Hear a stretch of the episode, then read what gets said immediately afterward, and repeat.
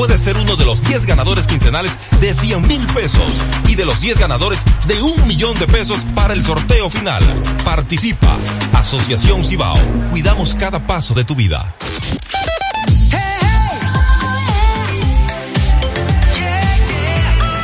Top Latina. Top Latina. 101.7. Desde ahora en Top Latina, las noticias, análisis, entrevistas, en un diálogo ameno y jovial, en No se diga más.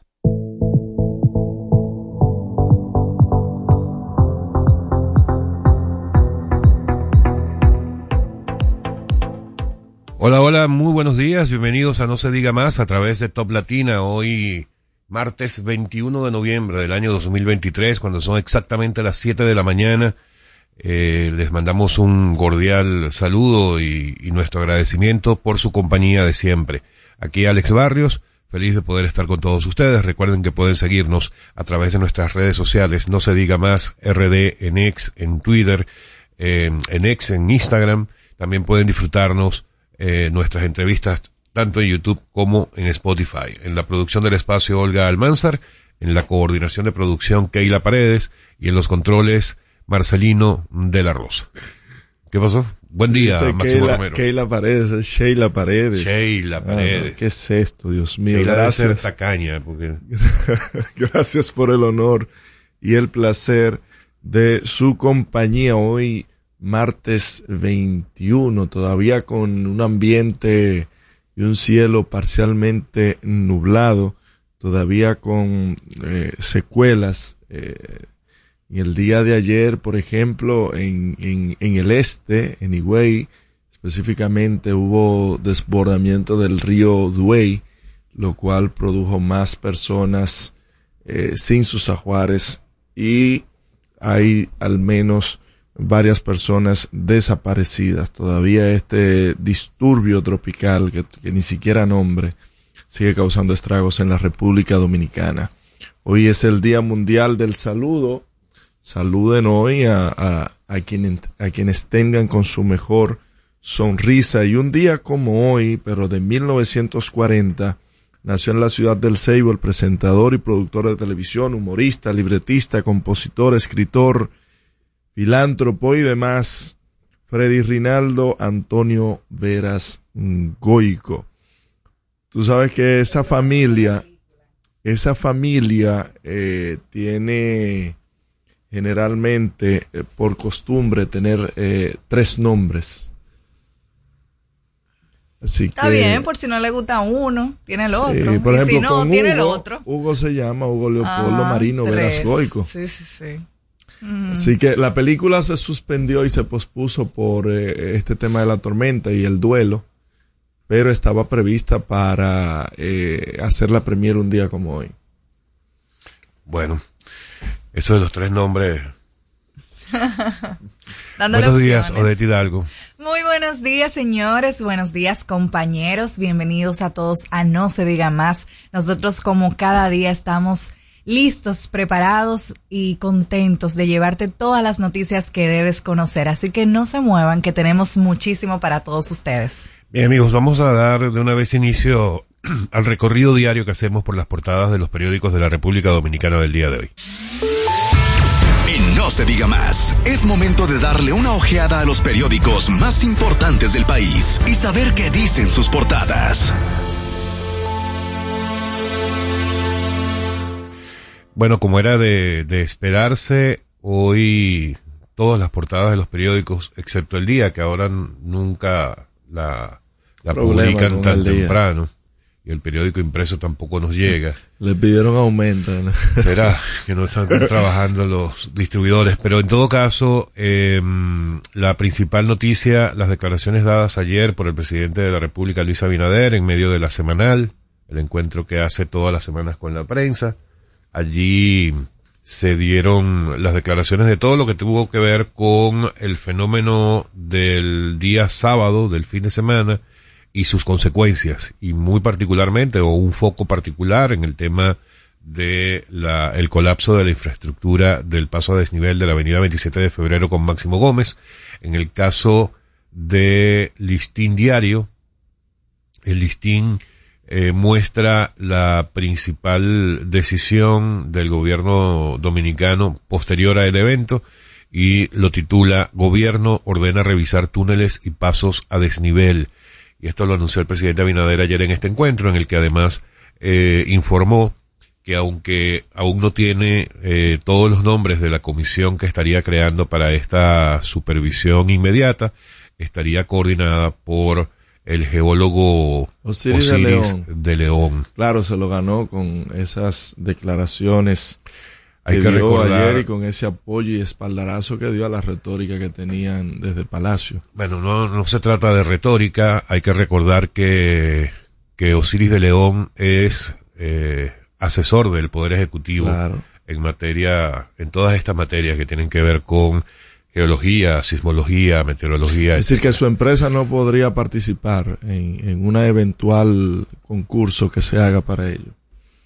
Supongo que no, si tiene una empresa, Muy supongo que no puede Claro que tiene la empresa, en, to- en todos los lados aparece con el casco que tiene las iniciales de su empresa. Pero Osiris de León tiene o no tiene las credenciales para coordinar una, una comisión como esta. Yo creo que debió haber sido encabezada por el CODIA. Ok.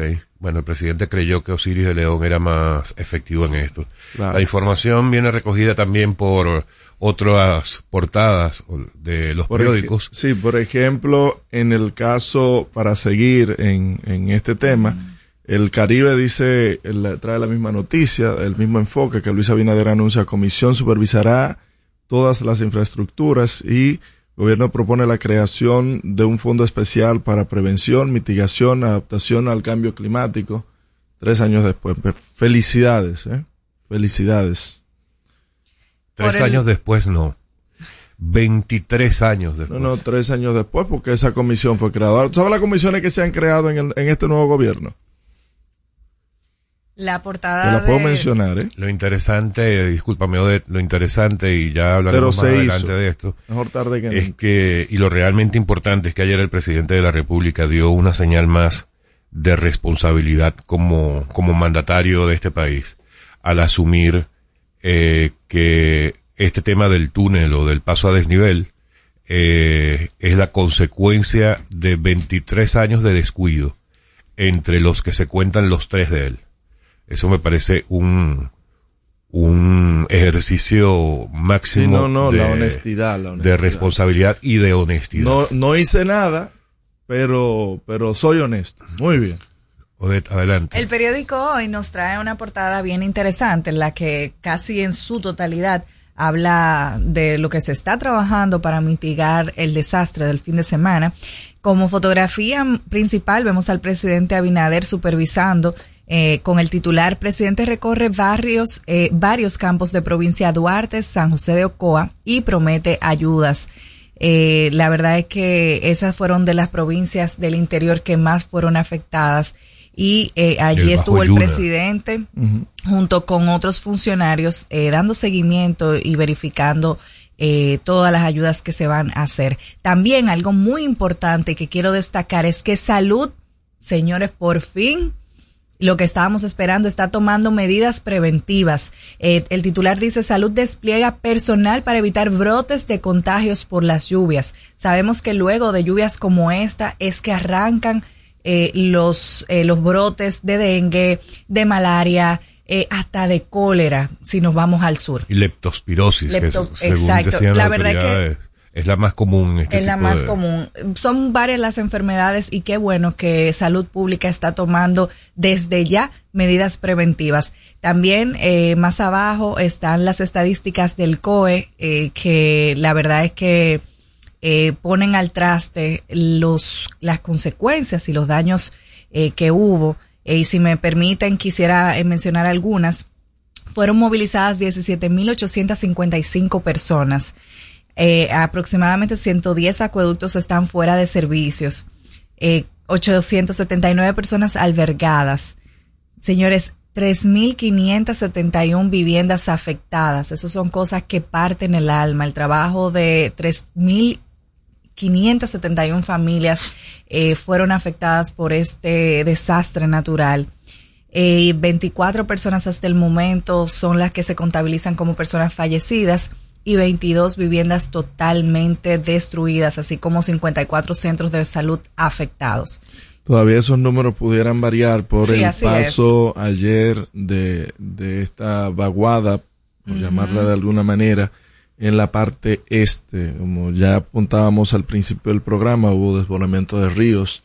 Al menos anyway que hemos tenido reportes desde allá. En el caso del, del diario Libre, Odette, registra la portada como las fuertes lluvias dejan cientos de millones de pesos en pérdidas en todo el país presidente Abinader recorrió zonas más afectadas y crean comisión para evaluar las infraestructuras viales y abogados advierten de posibles demandas por colapso. Y hay que destacar también, Máximo, que las mismas autoridades mencionaban ayer que eh, aunque tenían varios cuerpos, todavía tienen que esperar los reportes del INASIF para poder determinar si las causas eran producto de las lluvias. Entonces, esta cifra de 24 fallecidos confirmados hasta el momento, eh, definitivamente puede variar. Creo que la más acertada fue lo que dio Diario Libre ayer. Casi 30. decía cerca de 30. Sí, en el caso del nuevo diario trae en su fotografía principal que inician el plan piloto para el voto, el voto penitenciario en las elecciones del año 2024. También destacan que Abinader asume cuota de responsabilidad por la tragedia en el paso a desnivel eh, y que visitó la provincia Duarte y Ocoa. A su vez, destacan que forma comisión para evaluar las infraestructuras. Hay varias entidades que solicitan ya donaciones para los damnificados por las recientes lluvias. Importante que todos los que podamos aportemos nuestro grano de arena para que llegue a los damnificados. Y en el editorial de Don Percio Maldonado ante los riesgos. El nuevo diario también nos trae que aseguradores estiman daños en propiedades por lluvias podrían superar los 1.100 millones de pesos. Eh, Josefa Castillo afirma que responderán a los reclamos de los afectados, a propósito que estábamos hablando de ella el otro día. Mm. Bueno, eh, definitivamente todas las informaciones de las portadas de hoy tienen que ver con lo mismo. El periódico Listín Diario incluye la que tiene que ver con la acogida que dio el sector privado al tema del teletrabajo, que fue una, una recomendación del Ministerio del Trabajo dice que empresas acogen ir al teletrabajo, dice que eh, fue acogida esta propuesta cuando se presenten situaciones adversas como la climatológica del pasado fin de semana. Y referente, referente a ese tema del teletrabajo, eh, recuerdo, porque estuve muy pendiente de esto, que Orlando Jorge Villegas presentó un proyecto de ley eh, para establecer las normativas del teletrabajo, tanto para los empleados como para los empleadores. Y esto se ha hundido en, en una comisión y se ha quedado ahí. Miren la importancia de esto porque eh, aprendimos de él y vivimos con él luego de la pandemia y en medio de la pandemia y eso permitió el teletrabajo de que eh, muchas empresas se mantuvieran a flote y esto lo que quiso darle es continuidad ante cualquier tipo eh, de situaciones como esta que estamos viviendo y también hasta para desahogar un poco las vías y, las calles. Y, la importancia de regularizar generar más crecimiento porque hay empresas que quisieran crecer en cantidad de empleados pero no tienen espacios donde. Y esto se ha quedado en la comisión y esta comisión de trabajo de la Cámara de Diputados la dirige la diputada Fiordalisa eh, Peguero de San Pedro de Macorís del PLD y estoy apelando a la sensatez de esa comisión para que ese proyecto pueda salir hacia adelante, importantísimo. Bueno, la otra información, aparte del, del primer, de la primera donación anunciada por Banreservas de 100 millones de pesos, ayer los bancos Popular y BHD anunciaron que en conjunto estarían ofreciendo un total de 110 millones de pesos. 50 por el BHD y 60 por el Popular. Correcto. Bueno, esa, bueno, lo que iba a decir con lo del tema del teletrabajo, yo supongo que eso funcionó ayer. No sé si porque muchas empresas acogieron efectivamente el tema del teletrabajo o es que la gente de manera espontánea prefirió no salir el día de ayer. O por lo menos. Pero la verdad es que no se notó. Los colegios jugaron un papel fundamental, aunque el Ministerio de Educación dio esencia a que los colegios que estuvieran en buenas condiciones puedan continuar con la docencia eh, muchos padres por un tema de prevención no, no enviaron o no llevaron y también sus los niños a los mismas, colegios. las mismas escuelas privadas que aunque no tuvieran ningún problema de infraestructura, por empatía con los empleados que quizá vivan en zonas afectadas y los mismos estudiantes pues tomaron la decisión de no impartir docencia, cosa que me parece una decisión acertada. En igual medida, algunas universidades también tomaron la, la decisión de suspender las labores académicas para hacer un análisis o investigación de las infraestructuras, a ver si estaban aptas para propiciar clases. Me parece una, ser. una super decisión. La UAS verdad. no tuvo clases ayer. Ayer la Pucamaima tampoco. Ah, qué Y. Unive, porque Unive siguió con su graduación el sábado, a pesar al, final, de todo. al final lo hicieron. Pero claro, eso El no lo detuvo nadie. Eh, eso no lo detuvo Ah, la alerta no roja, nada.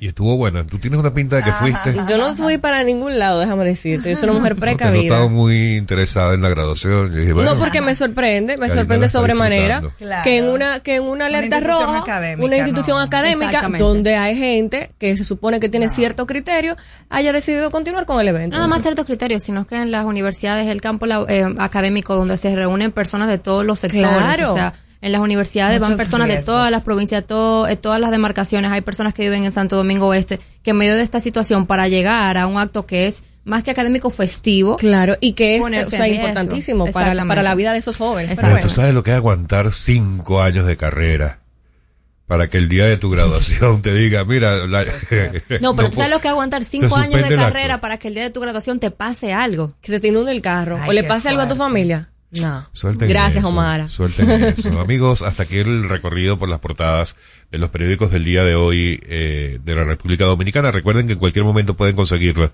en Spotify, las portadas podcast, by no se diga más. Al regreso, más información en No se diga más.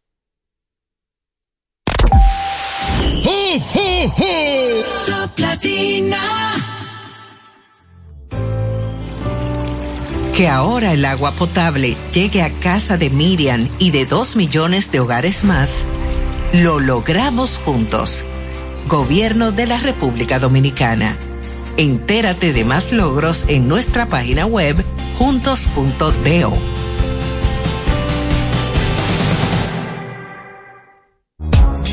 Dale un toque dulce a tus mañanas con las nuevas French Toast Sticks de Wendy's. Mmm, deliciosas tostadas francesas cortadas a mano, crujientes por fuera y suaves por dentro, servidas con rico sirop. Pruébalas, el desayuno perfecto para tener un buen día. Solo en Wendy's. Cuando nos cuidamos unos a otros, hay comunidad. Donde hay comunidad, hay más oportunidades. Donde hay más oportunidades, se vive mejor. Por eso en Grupo Punta Cana trabajamos diariamente de la mano con nuestra comunidad, con proyectos que garantizan el acceso a salud y educación, promoviendo la cultura y el respeto por el medio ambiente, porque el verdadero desarrollo solo es posible cuando es para todos. Grupo Punta Cana con la comunidad. Descubre más en www.grupopuntacana.com.do. La Navidad es rica, más de una noche buena se celebra en mi tierra. La Navidad de adentro, la que viene del alma, solo se ve en Quisqueya. Presente todo el tiempo, presente en cada mesa de los dominicanos.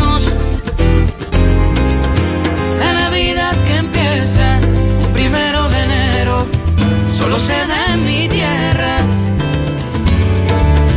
La Navidad que es rica, la que viene del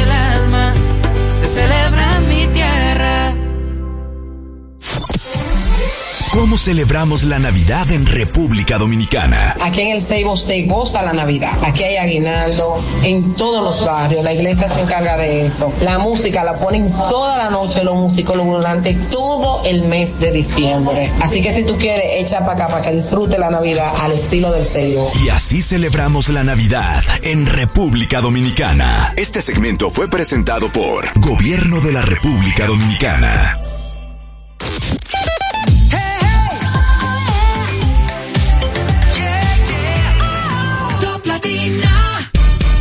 Comunícate con nosotros al 809-542-1017.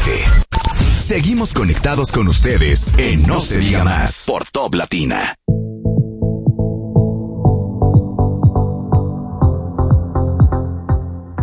Amigos de vuelta en No se diga más a través de Top Latina. Recuerden que pueden seguirnos a través de nuestras redes sociales, No se diga más RD, tanto en X como en Instagram, así como también pueden disfrutarnos de nuestras entrevistas tanto en YouTube como Spotify. Bueno, señores, sin duda el tema continúa siendo los estragos que causó el fenómeno atmosférico del fin de semana.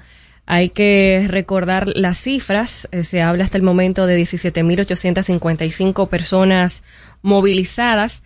Hay 45 comunidades que se encuentran incomunicadas, 110 acueductos fuera de servicio y 1.166.200 usuarios que quedaron afectados. También tenemos 879 personas albergadas y 3.571 viviendas afectadas. Hay 22 viviendas destruidas totalmente, mientras que 2.587 personas han sido rescatadas por los organismos de socorro. Como comentábamos, hay 24 personas fallecidas y 54 centros de salud afectados. Yo pienso que es importante que ante estas situaciones, eh, aparte de todos los centros de acopio que ya se han anunciado, las jornadas de donación, nosotros también preguntemos a quienes están cerca, a quienes nos colaboran, eh, que, qué necesitan, qué les pasó. En mi caso, o sea, conozco, tengo muchos conocidos que fueron afectados por, por las lluvias y hay que tender esa mano amiga. Entonces, el llamado a la solidaridad en estos momentos es imperativo y bueno, el presidente Luis Abinader ayer asumió su cuota de responsabilidad en la semanal, asumió su cuota al asumir esos tres años de, de fallas. Él tiene... A ver, cuando nosotros personalizamos las cosas, las cosas toman un poquito más de sentido. Pongan el nombre de su familiar más querido y póngale un nombre de la, de la de las víctimas, ni Dios lo quiera, de la del sábado. A ver si este tema de, de querer eh, pintarse como el mejor, el más bueno. Ay, por Dios. Señores, es que ocurrió algo que le pudo haber pasado a cualquier dominicano, a cualquier dominicana. No es un tema, el que compró un vehículo usado, y le pasó cualquier cosa, no puede venir después a, ay, que el que fulano, señor, es que usted tiene que asumir responsabilidad. Ese túnel y todos los túneles lo cierran cada 10 días. Cada 10 días cierran esos túneles para un supuesto mantenimiento que solamente se circunscribe en limpiar las luces o en cambiar un bombillo. Entonces vienen con la, con la perfecto Ah, que no era mantenimiento. Bueno, pues hay que cerrarlo, vamos a cerrarlo. Si ustedes, que son los mayores peritos ahora y que son los mejores del mundo mundial, entendían de que ahí eso no podía funcionar así, porque en tal año se construyó de tal forma, entonces lo que había era que cerrarlo y no venir ahora con una carita. Ponga el nombre de uno de sus hijos. Póngale el nombre uno de sus hijos a esas víctimas. De por Dios. Máximo, la verdad es que es difícil eh, comprender al dominicano. Creo que el presidente eh, Luis Abinader el día de ayer fue lo más honesto posible con la sociedad dominicana. No es cuestión de poner una carita, no es cuestión de hacerme el triste. Evidentemente, el día de ayer incluso fue difícil ver a un presidente, al presidente de tu país, dar explicaciones de lo ocurrido de una manera muy afligida, porque se le notaba afligido, se le notaba abrumado, se le notaba en cierta medida bastante triste y creo que fue bastante honesto y creo que es también admirable. Nunca hemos tenido presidentes que en situaciones así admitan su culpa de los hechos. Creo que es eh, complicado entender a los dominicanos porque si la postura del presidente Luis Abinader hubiera sido mirar hacia atrás y hablar de del origen del túnel, de cuando se construyó el túnel, lo hubieran también visto de una manera negativa. El presidente Luis Abinader se paró allá y dijo, todos somos culpables, pero de esa culpa yo cargo tres años, que es una realidad. La verdad es que se denotó ayer a un presidente bastante conmocionado por lo que está ocurriendo. Se le notó hasta cierta dificultad eh, para responder las preguntas, no porque no tuviera las respuestas, sino porque estas respuestas incomodan, respuestas que duelen, respuestas para cual los dominicanos no, no estamos listos o quizás no queramos no queremos aceptar. escuchar. Exactamente. Y, y también él mencionaba otro punto que es una realidad, o sea, aquí es difícil que se pueda resolver todo el problema del drenaje de Santo Domingo en un corto plazo. Sí, pero que sea, dime, dime por lo menos O sea, un solo paso que se haya dado en los últimos tres Bueno, años. máximo. Y tomando en cuenta que el año pasado tuvimos Es que una incidencia donde murieron nueve dominicanos. Dime qué se ha hecho del, Mira. del 4 de noviembre hacia acá. Mira. ¿Qué se ha hecho? de A- aquí, Dios? aquí no estamos el justificando mismo nada. discurso del año pasado, o sea, tomó el mismo discurso del año pasado, que aquí que esto es muy costoso, señor, pero por lo menos el primer paso de... Miren, señores, en nuestro país eh, estamos de luto, estamos en duelo hasta mañana. Hemos vuelto a vivir, igual que el año pasado, momentos de angustia, momentos muy difíciles donde se han perdido vidas, donde se han perdido hogares completos. Y la realidad es que tenemos que poner eh, el punto sobre las IES, porque desde hace años aquí se han tratado de hacer planes para mejorar el drenaje pluvial de Santo Domingo. Desde 1969 eso se está hablando y nadie, ningún gobierno ha hecho absolutamente nada para el drenaje pluvial de República Dominicana completo, pero especialmente de Santo Domingo. Aquí tenemos un año diciendo que el 65% de los barrios de, de- de Santo Domingo no cuentan con drenaje pluvial.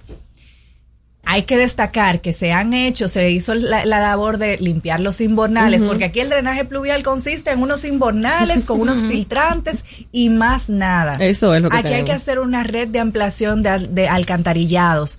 Aquí hay que hacer un trabajo y no hay excusa de que sea caro, de que lo otro, porque porque se puede buscar un préstamo, porque cuando aquí no hay dinero para hacer algo se busca un préstamo. Para mí, Como los honestamente, 30 mil millones que se han tomado, por ejemplo. no existe ninguna justificación de ninguno de los gobiernos que han pasado de que no hayan resuelto el tema del drenaje pluvial.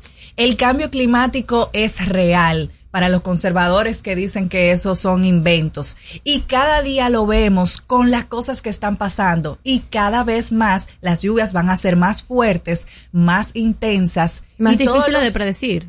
todos los fenómenos naturales van a, es que ya es impredecible, la naturaleza es impredecible. Entonces, mientras aquí no digamos el pueblo, ya estamos hartos, ya basta, ya está bueno. No, no, no, no para las autoridades de ahora, es que ninguna de las autoridades de este país lo han resuelto. Es que venimos arrastrando problemas del tercer mundo cuando queremos ser en 40 años una economía desarrollada.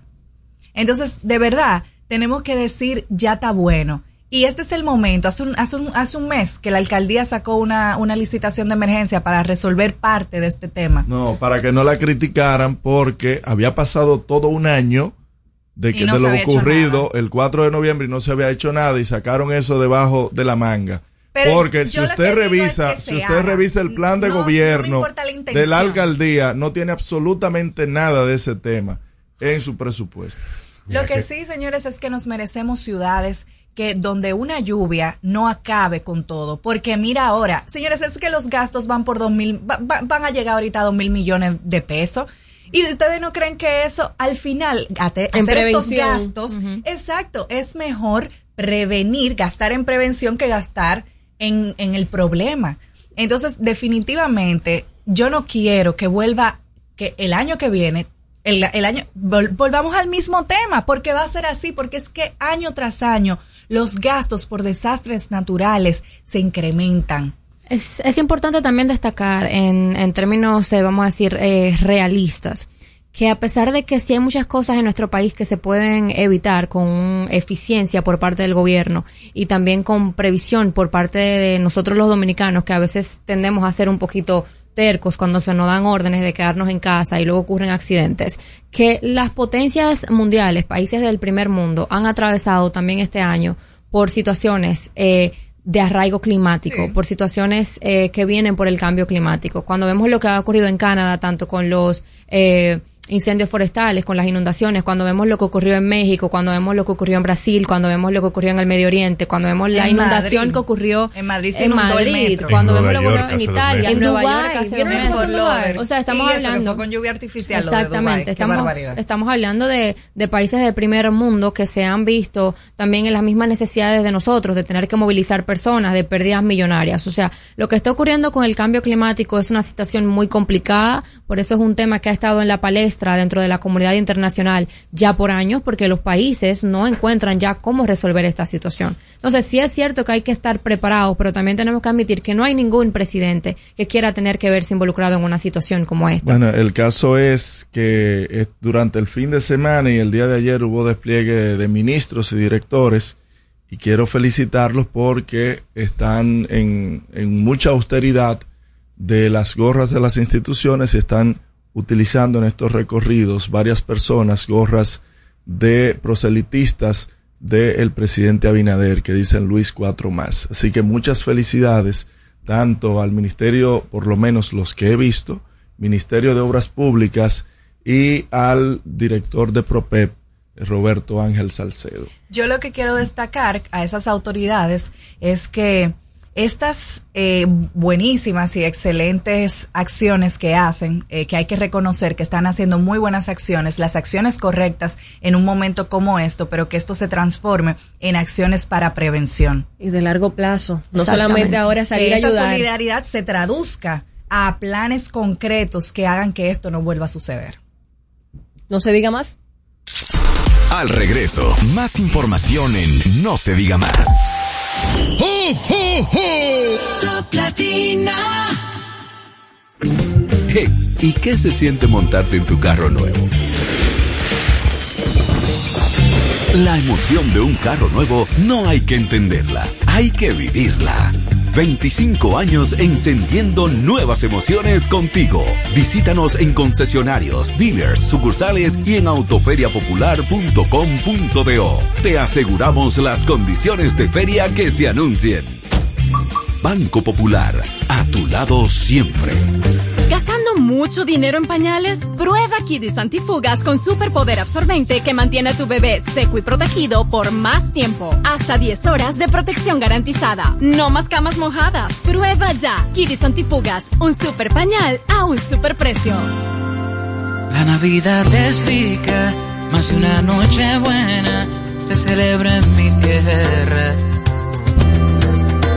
La Navidad de adentro, la que viene del alma, solo se ve en Quisqueya.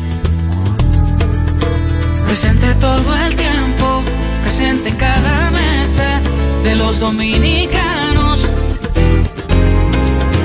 La Navidad que empieza un primero de enero, solo se da en mi tierra. La Navidad que es rica, la que viene del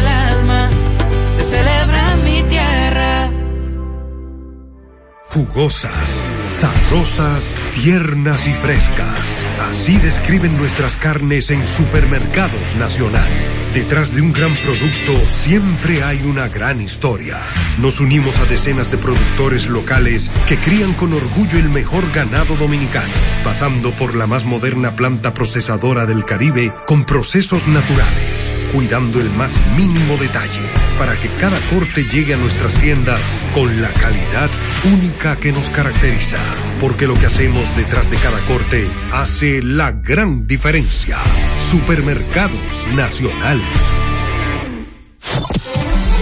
¿Cómo celebramos la Navidad en República Dominicana? En Santiago, la Navidad es una de las épocas más esperadas del año. Se activan los puestos de ventas tradicionales de puerco en puya, en Bellavista, debajo del puente de los hermanos Patiños. La decoración de los barrios para el concurso Decora tu barrio ya es una tradición. Hay que ganarse esos chelitos. El día 25 uno se lo dedica a compartir con los niños en familia. Y no se puede quedar las mañanitas y los aguinaldos. Eso es lo mejor. Vengan a celebrar la Navidad con nosotros aquí en Santiago. Y así celebramos la Navidad en República Dominicana. Este segmento fue presentado por Gobierno de la República Dominicana.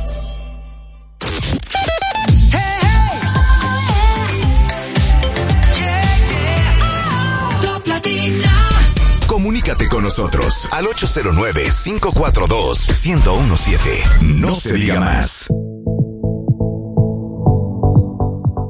De vuelta y no se diga más a través eh, de Top Latina. Le, le, voy a robar un minutico a nuestro invitado antes de presentarlo, porque antes de la pausa no me dio tiempo de eh, ponerles a escuchar un audio de, de John Morales. John Morales es un meteorólogo muy reconocido eh, que está en los Estados Unidos y que normalmente está muy pendiente de todos los fenómenos meteorológicos de la región que es importante que lo escuchemos de cara al futuro, de cara a lo que eh, va a venir en, en los próximos tiempos y que cualquier autoridad en el país, independientemente del color del partido, independientemente de cómo se llame, tiene que tener eh, en mente, porque me parece que es fundamental lo que él dice. Vamos a, colocarlo aquí. Marce, tú me dices si se escucha bien.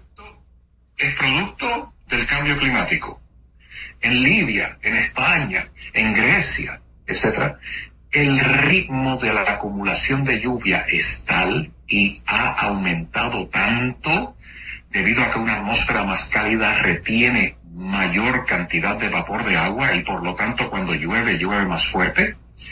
Entonces, mire, no hay sistema de desagüe que pueda lidiar con el ritmo de lluvias que está cayendo preparados para más eventos como este.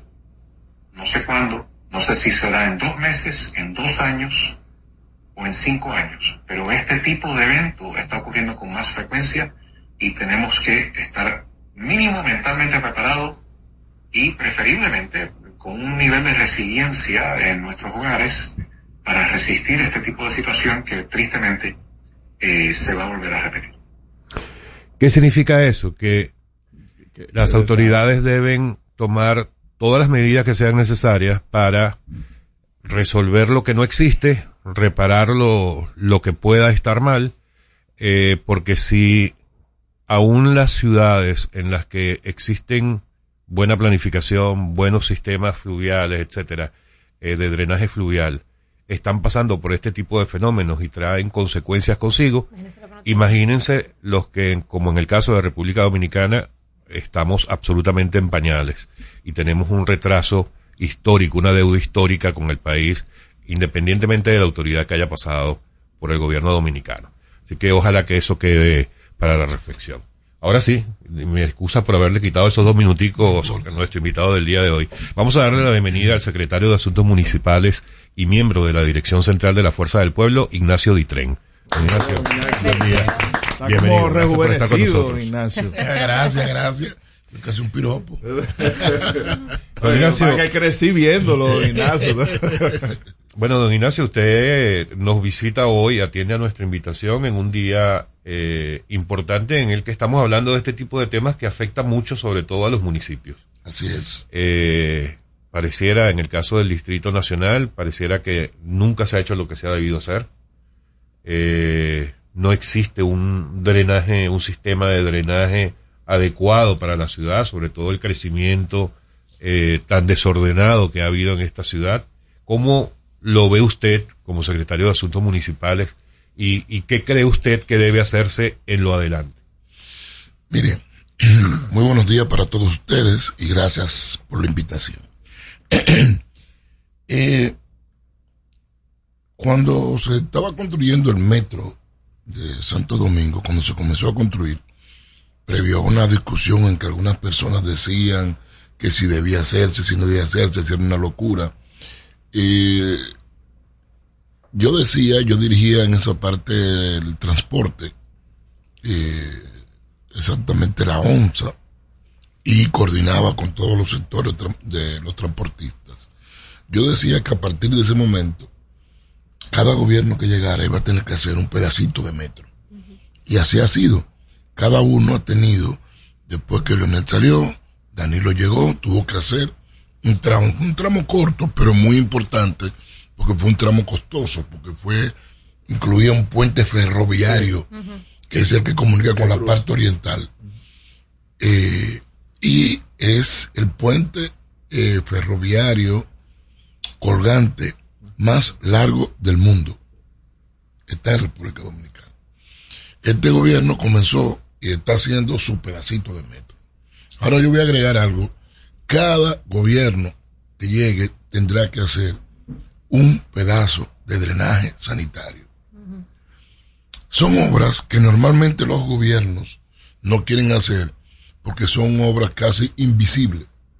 Y costosas. Son costosas e invisibles, porque después que se construyen ya nadie las ve. En su Ni último recuerda quién lo hizo. ni recuerda quién lo hizo. En sus, en sus últimos gobiernos, el doctor Joaquín Balaguer construyó unos emisores, unos pedazos de drenaje, unos cuatro en total, que llegan al mar, eh, que funcionaron, comenzaron a ayudar. El presidente Fernández, en su gobierno, construyó eh, varios también. Uno que está en las Nuñas de Cáceres. Acuérdense que ahí se inundaba, bueno, ustedes están muy jóvenes, todos estos muchachos, pero es, todo eso se inundaba, las praderas, los Sí. prados, todas esas casas perdieron valor. Eso se recuperó. Después, con la construcción del metro, se hizo uno que sale frente al Banco Agrícola. El caso es que se han ido haciendo. La ciudad, nuestra ciudad, yo recuerdo, yo fui regidor 86, 90, 90, 94, cuando la ciudad no se había dividido como está ahora en tantos Sí. municipios, sino que llegaba hasta Pedro Brán, Boca Chica, Guerra, todo eso pertenecía al distrito. Y recuerdo que siempre nos quejábamos de que la ciudad estaba creciendo de manera horizontal en vez de crecer vertical. Entonces la ciudad ahora está creciendo vertical. Y donde quiera que había una vivienda, que vivía una familia, ahora hay 30, 40, 50 familias. Eh, lo que significa que las aguas servidas, o como le dicen aguas negras, que los ingenieros, los ingenieros sanitarios nos gusta más decir agua servida, porque aguas negras, aguas negras parece como si fuera discriminatorio. eh, aumenta y se multiplica, porque donde había una familia que se baña, que va al baño, eh, con cinco personas, ahora son 100, 200. Todo eso hace, como no tenemos un drenaje sanitario, eh, lo que se ha construido son eh, pozos. Y entonces toda esa agua servida va, va a esos pozos. Eso hace que el nivel freático de la ciudad vaya subiendo. Ojo, eso que ocurrió eh, el pasado fin de semana podría replicarse, y Dios no quiera que así sea, en muchos otros eventos en la ciudad por falta de ese tipo de drenaje. Eh, recuerden, no sé si ustedes recordarán, hace un par de años en, esta, en Miami colapsó un edificio. Producto de que el nivel freático está subiendo. A medida que sube el nivel freático puede impactar sobre eh, la fundación del edificio. Entonces, debemos de estar preparados y tratar de buscar soluciones a ese tipo de cosas. El evento que ocurrió el sábado, por ejemplo, mm, no se puede, no se debería culpar, porque como dice John Morales, que usted puso ahorita, eh, producto de las acciones de los seres humanos, eh, el, el comportamiento del clima va cambiando y se va volviendo impredecible. Se supone que noviembre no es un mes de lluvia. Sin embargo, producto de todas las acciones de los seres humanos, ha ido cambiando. Ya el año pasado tuvimos un evento parecido y ahora tuvimos este. Con la diferencia, hasta todo eso desbordamiento de ríos y cosas, nadie lo puede predecir. Nadie. Ahora, lo del muro sí podía predecirse. No es bueno que queramos politizar el tema y culpar a un gobierno de eso. Lo que ocurre que, por ejemplo, ahora eh, las autoridades anuncian que se va a hacer una auditoría forense de todas esas obras eh, que ya tienen más de 15 años. Y es lógico. Eh, ese muro presentaba una fisura. Cada mes o cada mes y medio, eh, las autoridades anuncian el cierre. Cada de- 10 días, dijo el ministro de Obras Públicas ayer. No, no son cada 10 días, eso es como cada mes. Pero no importa. El caso es que anuncian cierre de túneles y elevados para mantenimiento. Entonces, ¿cuál es el mantenimiento que le dan? Barrer. Cambiar las bombillas en los túneles. Porque se supone que debe haber especialistas en infraestructura que supervisen las condiciones de los edificios. El sábado en la mañana yo subí al techo de mi casa para chequear, o sea, tengo árboles al lado, le caen hojas en el techo, eh, yo tengo un par de matas de mango, que son como alocadas, porque paren, paren el año entero, esa que yo tengo. Ajá. Sí, el año entero para el mango. Traer una cuanta. Son millennials esas. Sí, sí. Y entonces yo subí al techo para chequear, justamente tenía, como había llovido el día anterior, de- de agua. Yo tengo unos paneles solares en todo el techo y hay una parte que tengo que remover los paneles porque el, la- el, el fino que se le echó no está totalmente adecuado y se me acumula agua ahí. Pero tenía un pared de desagüe tapado con, con, Con las hojas. Entonces, eso es mantenimiento. Entonces, lo mismo tiene que pasar aquí. Entonces, eh, no es culpa de nadie, es simplemente que ahora hagan, ya pasó, ya hay vidas que se perdieron ahí, nueve vidas, que no se van a recuperar, pero pudiéramos evitar que en el futuro pasara lo mismo. Don Ignacio, pero es que ya tenemos varias ocurrencias, por ejemplo, con infraestructuras. El hundimiento en el elevado de- del lado este, oeste eh, de los alca- de Manu Guayabo, la entrada de Manu Guayabo. Ustedes recordarán Un como un, un socavón ahí. Tenemos la caída del puente de, de La Vega. Tenemos la caída, el deslave de la estrella Sadalá. O sea, ¿qué más se tenía que esperar para llamar, hacer un llamado de una, eh, eh, de intervenciones más profundas a las infraestructuras públicas? Sí. Mira. Don Ignacio, si usted me excusa, que tenemos que irnos a una pausa, pero enseguida volvemos y seguimos con la conversación. De acuerdo. Amigos, estamos con Ignacio Ditren, secretario de Asuntos Municipales de la Fuerza del Pueblo, y no se diga más. Al regreso, más información en No se diga más.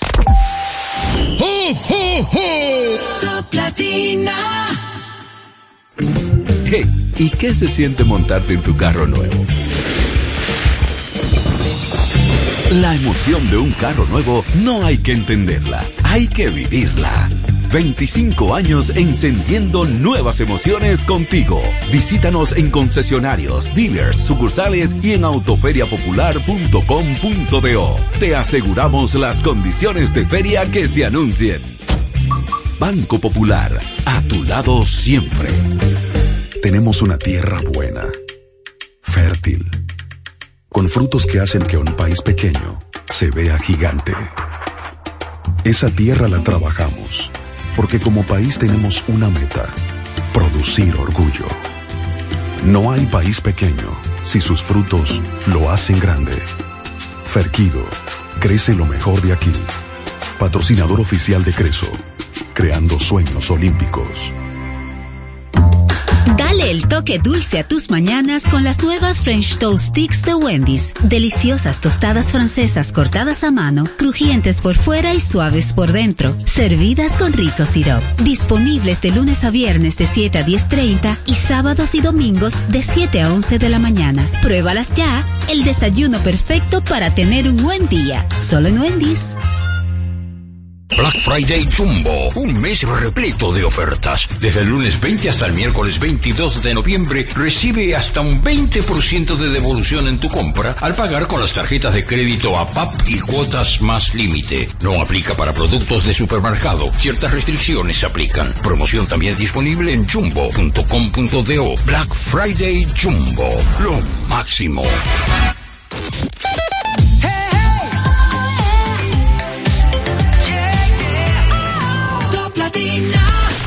Síguenos en las redes sociales. Arroba no se diga más radio. Seguimos conectados con ustedes en No, se diga más por Top Latina.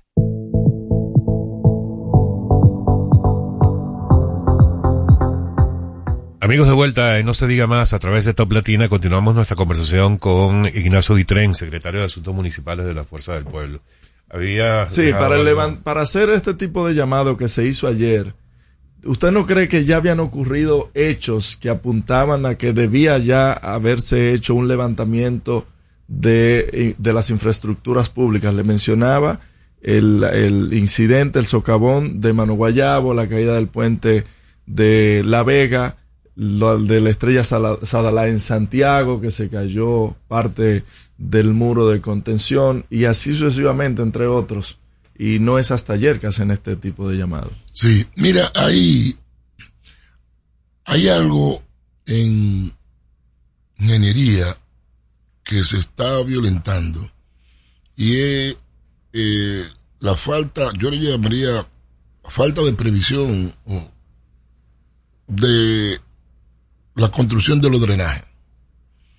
Cuando yo estudié ingeniería, hay una materia que se llama hidrología.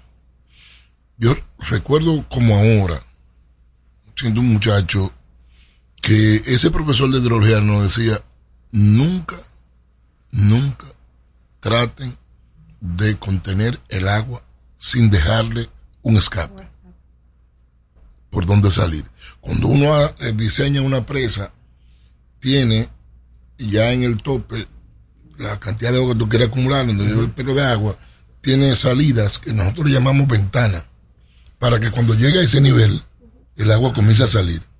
Porque si pasa por encima de la capacidad, la va- se la va a llevar. Yo noto que, por ejemplo, en la carretera Duarte, que se está haciendo una ampliación, chequen que en los carriles, entre los carriles que van hacia el Cibao, La isleta del centro. del centro, Sí. chequen que es eh, un drenaje que se le dejó ahí. Sí. Eso se está eliminando. Sí, eliminándose y, y poniéndose con concreto la parte que no se pone asfalto. Se está eliminando y eso puede tener consecuencias futuras. Desde el principio. ¿Por qué? Porque ya eso que se dejó ahí, alguien se inventó que, se, que había que quitarlo. Entonces después tendremos consecuencias. Porque la cantidad de agua que cae, si no tiene un drenaje adecuado, se va. Don a Ignacio, caer. ya pasó este fin de semana. De hecho, la madrugada del domingo comenzaron a verse videos de vehículos que se habían volcado, de camiones, por la cantidad de agua, porque el- el- la- había una capa de agua en En toda la autopista, autopista sí. que las personas perdían la visibilidad de hasta dónde estaba la, la carretera y dónde era eh, el, eh, el- la cañada, la cuneta, por así decirlo. Sí. Mira, yo pienso que se están construyendo muchas obras sin planificación. Se está improvisando mucho. Lamentablemente se está improvisando mucho. Yo tengo que transitar mucho por esa carretera porque por mis funciones políticas Claro. tengo que viajar el país entero y tengo que ir al, al Cibao y siempre es agradable ir al Cibao. Claro. Totalmente. Y hay cosas que yo no entiendo con la ampliación. Tú ves que hay, un, hay lugar, primero se está haciendo por tramos, pero tramos interrumpidos. Tú sales de la ciudad, capital, te encuentras que están haciendo una modificación en el kilómetro 9. Pero tú no encuentras más modificaciones hasta cuando tú estás llegando a Bonao. Entonces tú vas a tener, digamos algo por decirlo, 10 carriles en Bonao y 6 antes de llegar a Bonao. Entonces tú que están construyendo, están trabajando en el pavimento, sin embargo las obras eh, de, de ingeniería, eh, obras de arte, como le llamamos ingeniería, como los puentes, no se están haciendo. Luego continúas y te encuentras lo mismo en La Vega. Entonces, no, de verdad que no entiendo. No entiendo. Ingeniero, considerando que, que a cada gobierno de los próximos años le tocará hacer un pedazo, como usted nos comentaba, ¿cuáles son las acciones inmediatas que debemos tomar para empezar a subsanar la situación? Bueno, en primer lugar, educar a la población de que no tire basura en los drenajes. Primero eso. Ver cómo nos concientizamos con el asunto del plástico, eh, que no es una cuestión exclusiva nuestra, porque tenemos en el mundo entero, estamos eh, acabando con, con nuestro planeta, nuestra casa grande, como le llamaría el Papa, y por eso tenemos islas de plástico en los océanos. Eh, pienso que de alguna manera los intereses no deben estar por encima de la nuestra realidad y de alguna manera habrá que regular el uso del plástico porque sabemos que es son materiales que no se degradan, que duran eh, eh, cientos de años para degradarse y por tanto hacen mucho daño o tratar de usar un plástico que pueda ser reciclable. Enseñar a las personas a clasificar los residuos, eh, entre otras muchas cosas. Bueno, nuestros ayuntamientos mejorar y perfeccionar cada día más la recogida de los residuos. Ahí yo iba, señor Ditren, y disculpe que le interrumpa, pero ¿cómo vamos a comenzar a clasificar la basura si hay tantos barrios donde ni siquiera puede pasar el camión de basura? Bueno, eh, Y es la mayoría, los barrios vulnerables. uno de una- uno de los trabajos que he tenido en mi vida y que he hecho con, con mayor satisfacción fue ser director de limpieza de la ciudad capital en el 2002 2004 cuando comenzó la gestión de Roberto Salcedo y siento el orgullo de que eh, encontramos montañas de basura y gracias a Dios pudimos dejar antes de cambiar de trabajo a la onza de nuevo eh, dejamos una ciudad limpia. Yo pienso que en el país la que es la recogida de los desechos, de los residuos, ha mejorado y pienso que tiene una nota de un 80-85%. Nuestra gran debilidad está en la disposición final. Esa es nuestra gran debilidad donde ahí tenemos, tenemos casi cero de nota. Eh, tal vez habrá dos o tres vertederos que estén más o menos bien manejados. Eh, ya en el, en el, en el mundo, lo que son los residuos, que ya antes le llamábamos basura, aquí ahora se llama residuos, ahora ya son reutilizables, se les saca provecho. En nuestro país, eh, nosotros hemos propuesto, mira, de los residuos se puede sacar hasta energía, se puede sacar combustible. Nosotros tenemos como nación, eh, hemos avanzado mucho en lo que se llama la agricultura, eh, ¿cómo se llama? Sí. Y eh, somos eh, buenos en producir cacao orgánico, banano orgánico, mango orgánico. Y esos productos se obtienen con eh, utilizando abono orgánico. Entonces, una parte de los residuos nuestros son orgánicos que pueden ser reutilizados. En vez de enterrarlo, pudiéramos convertirlo en abono orgánico para producir más productos orgánicos que son mucho más saludables porque no tienen químicos. Lo que pasa es que también esa industria, eh, hay intereses que no le interesa que eso se desarrolle. Entonces, ese debe ser el futuro de nuestros ayuntamientos y el comportamiento con el manejo de las ciudades. Don Ignacio, yo no sé si usted tiene más compromisos inmediatamente, me imagino que sí, porque ustedes suelen tener agendas complicadas. Nos habíamos comprometido con usted hasta las 8, pero le voy a pedir un segmento más porque usted no puede venir acá y no hablar hablar de, de política. política. No, estamos, ¿Le parece? Estamos a usual. Ni me lo va a perdonar el partido. Lo llama, Entonces, no tiene que justificar, ¿no? Tú fuiste a la clase, pues ya tú eres profesor universitario. Vamos a una nueva pausa y regresamos enseguida con Ignacio Ditren. Usted escucha No se diga más en Top Latina. Top Latina.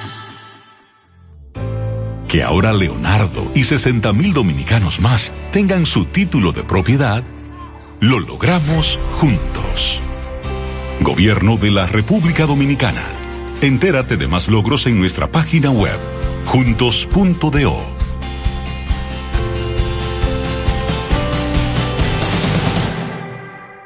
Cuando nos cuidamos unos a otros, hay comunidad.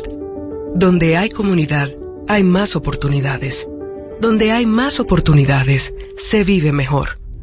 Por eso en Grupo Punta Cana trabajamos diariamente de la mano con nuestra comunidad, con proyectos que garantizan el acceso a salud y educación, promoviendo la cultura y el respeto por el medio ambiente, porque el verdadero desarrollo solo es posible cuando es para todos.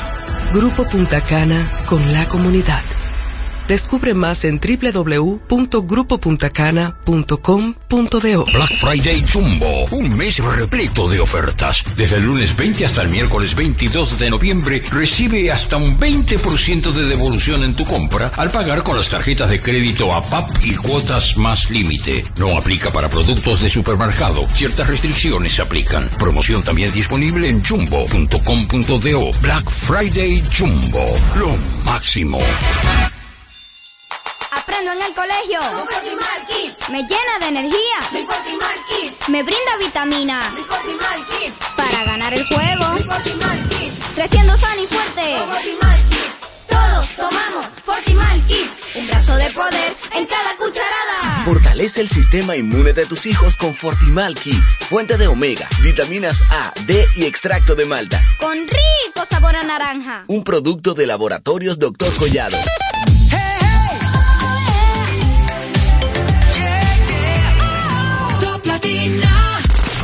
Síguenos en las redes sociales. Arroba no se diga más radio.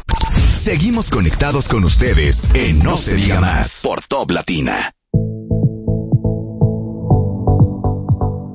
De vuelta en No se diga más a través de Top Latina, damos inicio a nuestra segunda hora del día y continuamos nuestra conversación con Ignacio Ditren, secretario de Asuntos Municipales de la Fuerza del Pueblo. Don Ignacio, ahora sí, vamos a hablar de política.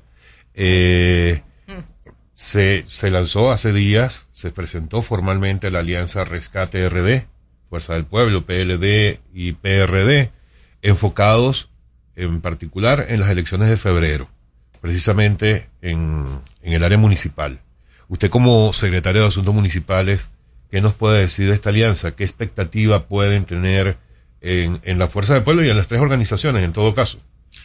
Mire, eh, nosotros, cuando se... Leonel Fernández habló que era necesario para enfrentar al gobierno que hubiera una alianza opositora. Mucha gente pronosticaba que eso era prácticamente imposible. Eh, y de verdad que eh, fue difícil y era difícil. Porque estamos hablando de unir o llevar por el mismo camino a dos partidos, uno que nació del otro y que tenía una gran diferencia. Sin embargo, eh, por las perspectivas que vemos del futuro, eh, depusimos muchos intereses.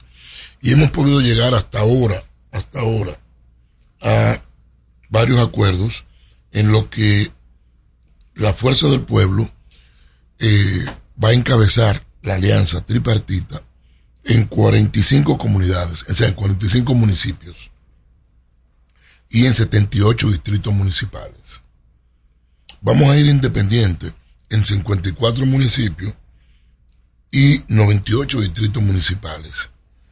Y cedimos para que encabece o el PLD o el PRD en 59 municipios y 59 distritos municipales. Es decir, que hemos logrado una gran alianza eh, en la que vamos a actuar de manera conjunta. En materia congresual, hemos logrado acuerdo en 16 senadurías, 16 de 32.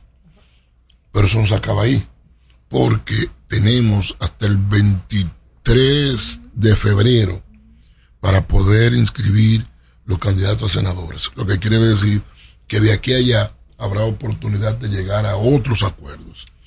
Y lo que es más importante aún, a nivel presidencial, logramos un acuerdo de segunda vuelta.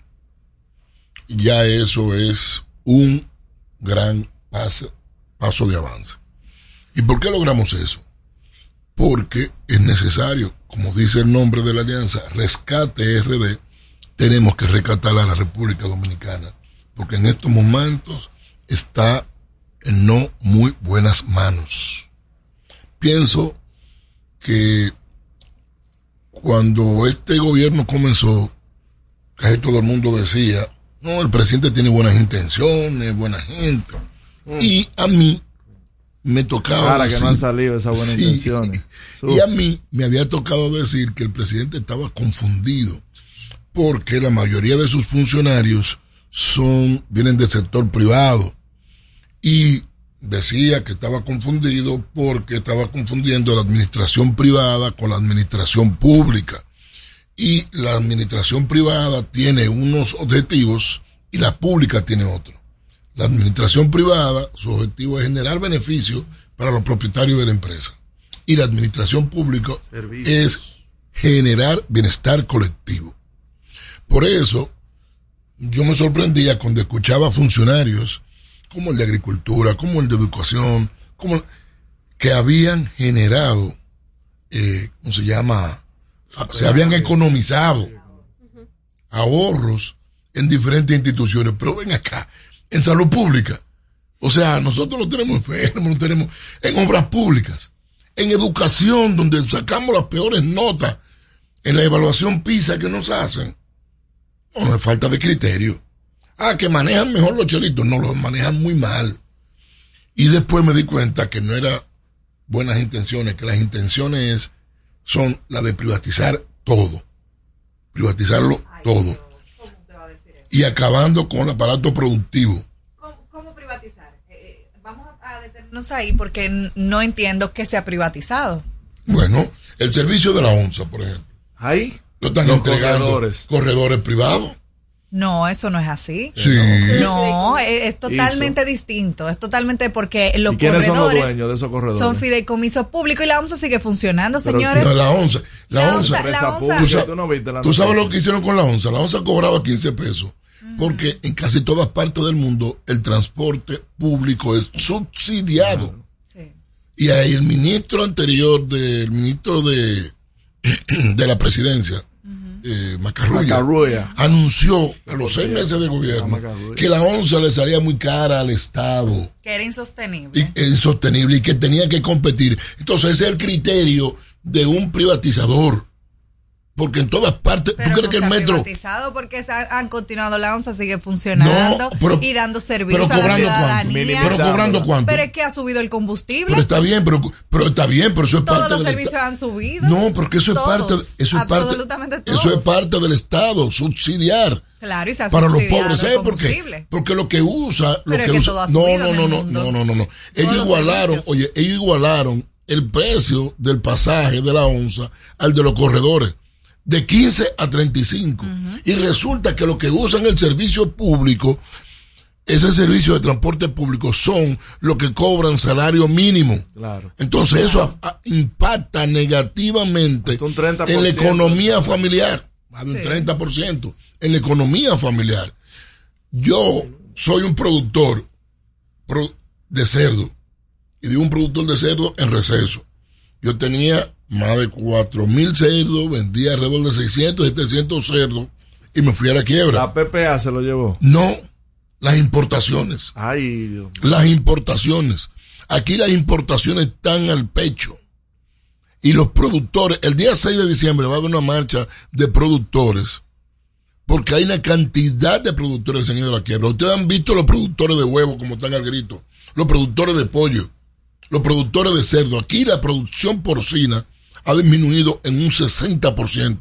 Ignacio, Las exportaciones de enero a septiembre disminuyeron en un 16% y supongo que habrá aumentado en, a un 25% porque a, en- a mediados de septiembre se produjo la, la, la, eh, la- se, para- la- se paralizó las exportaciones hacia Haití que son de 1.500 millones de dólares al año.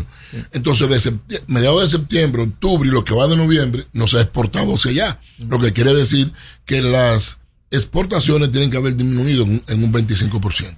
A ver, pero todo esto que usted está diciendo parece un escenario que aquí no está pasando porque los medios de comunicación, los diarios prácticamente no registran este tipo de situaciones. Bueno, es que el gobierno está invirtiendo 8 mil millones de pesos en, publicidad, millones. 8 mil millones para silenciar a lo, lo que tienen que decir y una actitud irresponsable. ¿Por qué? Porque cuando tú por dinero dejas de decir lo que tienes que decir y lo que hay que hacer, al final las consecuencias del país serán mayores. Sin embargo, nosotros no pudimos eh, predecir la magnitud del evento que ocurrió el sábado porque no tenemos un radar y gastamos 8 mil millones en publicidad. Es decir que eh, el impacto sobre la vida de los dominicanos eh, de este gobierno va a ser muy negativa. Eh, nosotros nos estamos enfocando en hacer conciencia en los dominicanos, porque en estos tres años y pico de este gobierno, el deterioro de la economía es significativo. Este gobierno ha tomado prestado casi 30 mil millones de dólares y tú no ves una obra significativa. Increíble eso. Una obra, 30 mil millones de dólares. Que lo, vamos a, lo van a pagar nuestros nietos. Para que lo sepas. Sin Lo saber en qué. Sin saber en Ahí yo tengo mi reserva porque es que estos tres años, nos guste o no, han sido tres años locos, les ha tocado de todo este gobierno, o sea, yo ven el Moïse, la guerra de Ucrania, estos acontecimientos naturales. La Segunda Guerra Mundial, el, muro, la caída del muro, sí, la todo. misma pandemia, entonces ahí como que yo digo, No, a "Cónchale, cada, a cada gobierno no podemos, no pedirle a un gobierno de tres años lo que hizo un gobierno de 16. O sea, es como difícil hacer esa No, comparación. no, no, no. Porque no hay que evaluarlo por, lo- por la cantidad de años, sino cada año los resultados. Porque ¿por qué empeñarse en coger tanto prestado?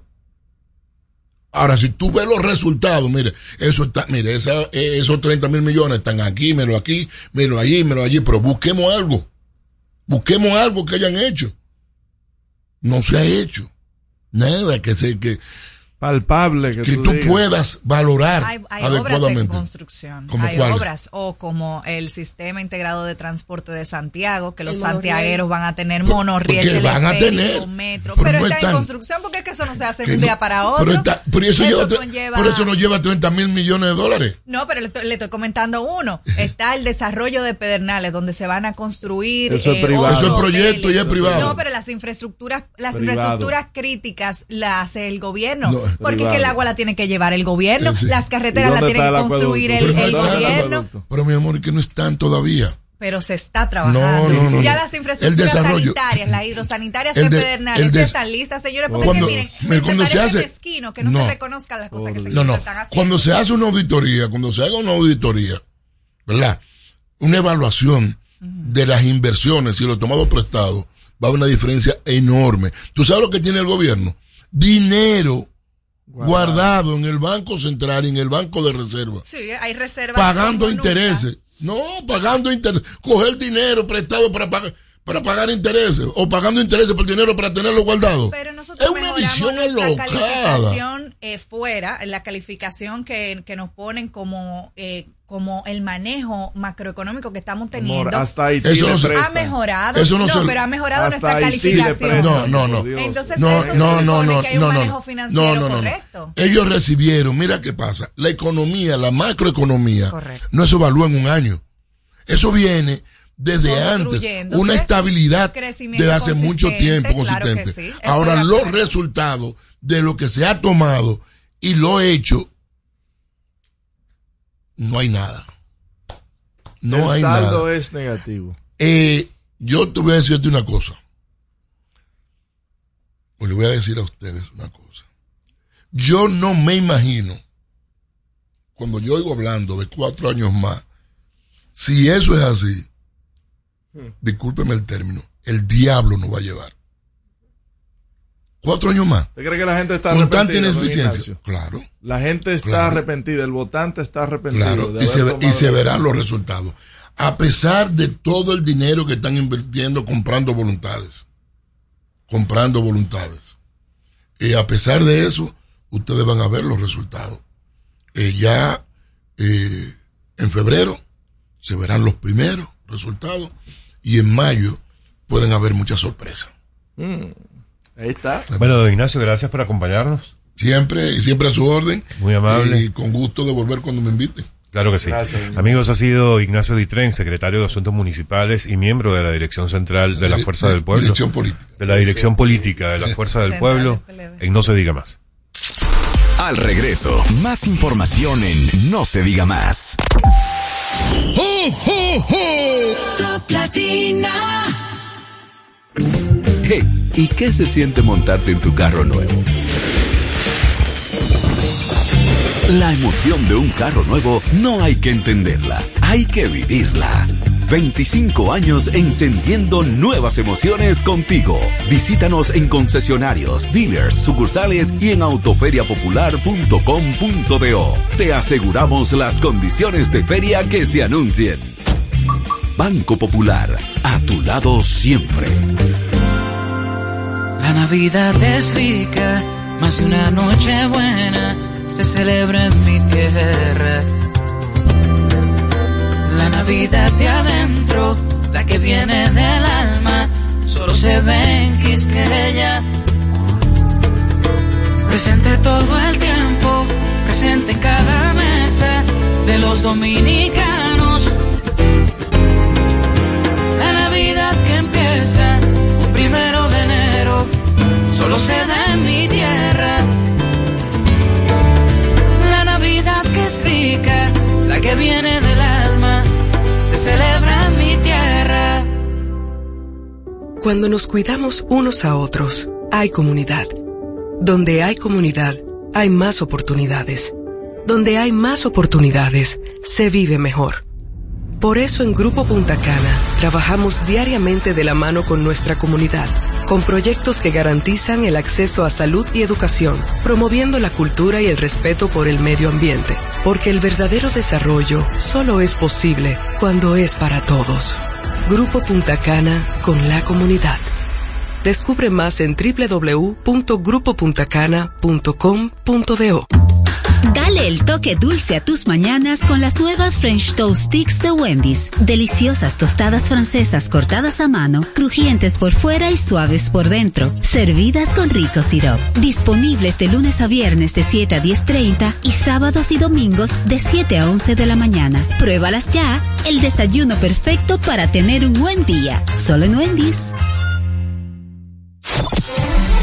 ¿Cómo celebramos la Navidad en República Dominicana? En San Cristóbal disfrutamos la Navidad de principio a fin, en familia y con los amigos. Tú sabes, los muchachos hacen su recolecta con caldero en mano en la calle para más su cocinado navideño. Se come mucho pollo y puerco horneado, claro, comprado siempre en la Avenida Libertad. Las luces y las actividades navideñas del Parque Central, ¿oh? eso es inigualable. Y no se puede quedar en la noche, una buena ropa de los muchachos entrenando. Vengan a disfrutar de la Navidad de San Cristóbal.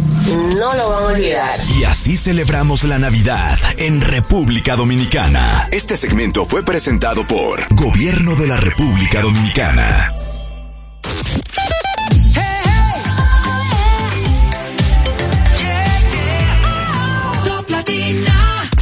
Síguenos en las redes sociales. Arroba no se diga más radio.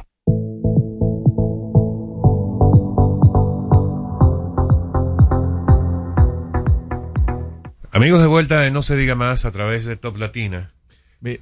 Miren, tener precaución y con el tema, tanto con el tránsito, si usted no tiene que salir, si no tiene que hacer ningún tipo de actividad primordial, eh, no lo haga.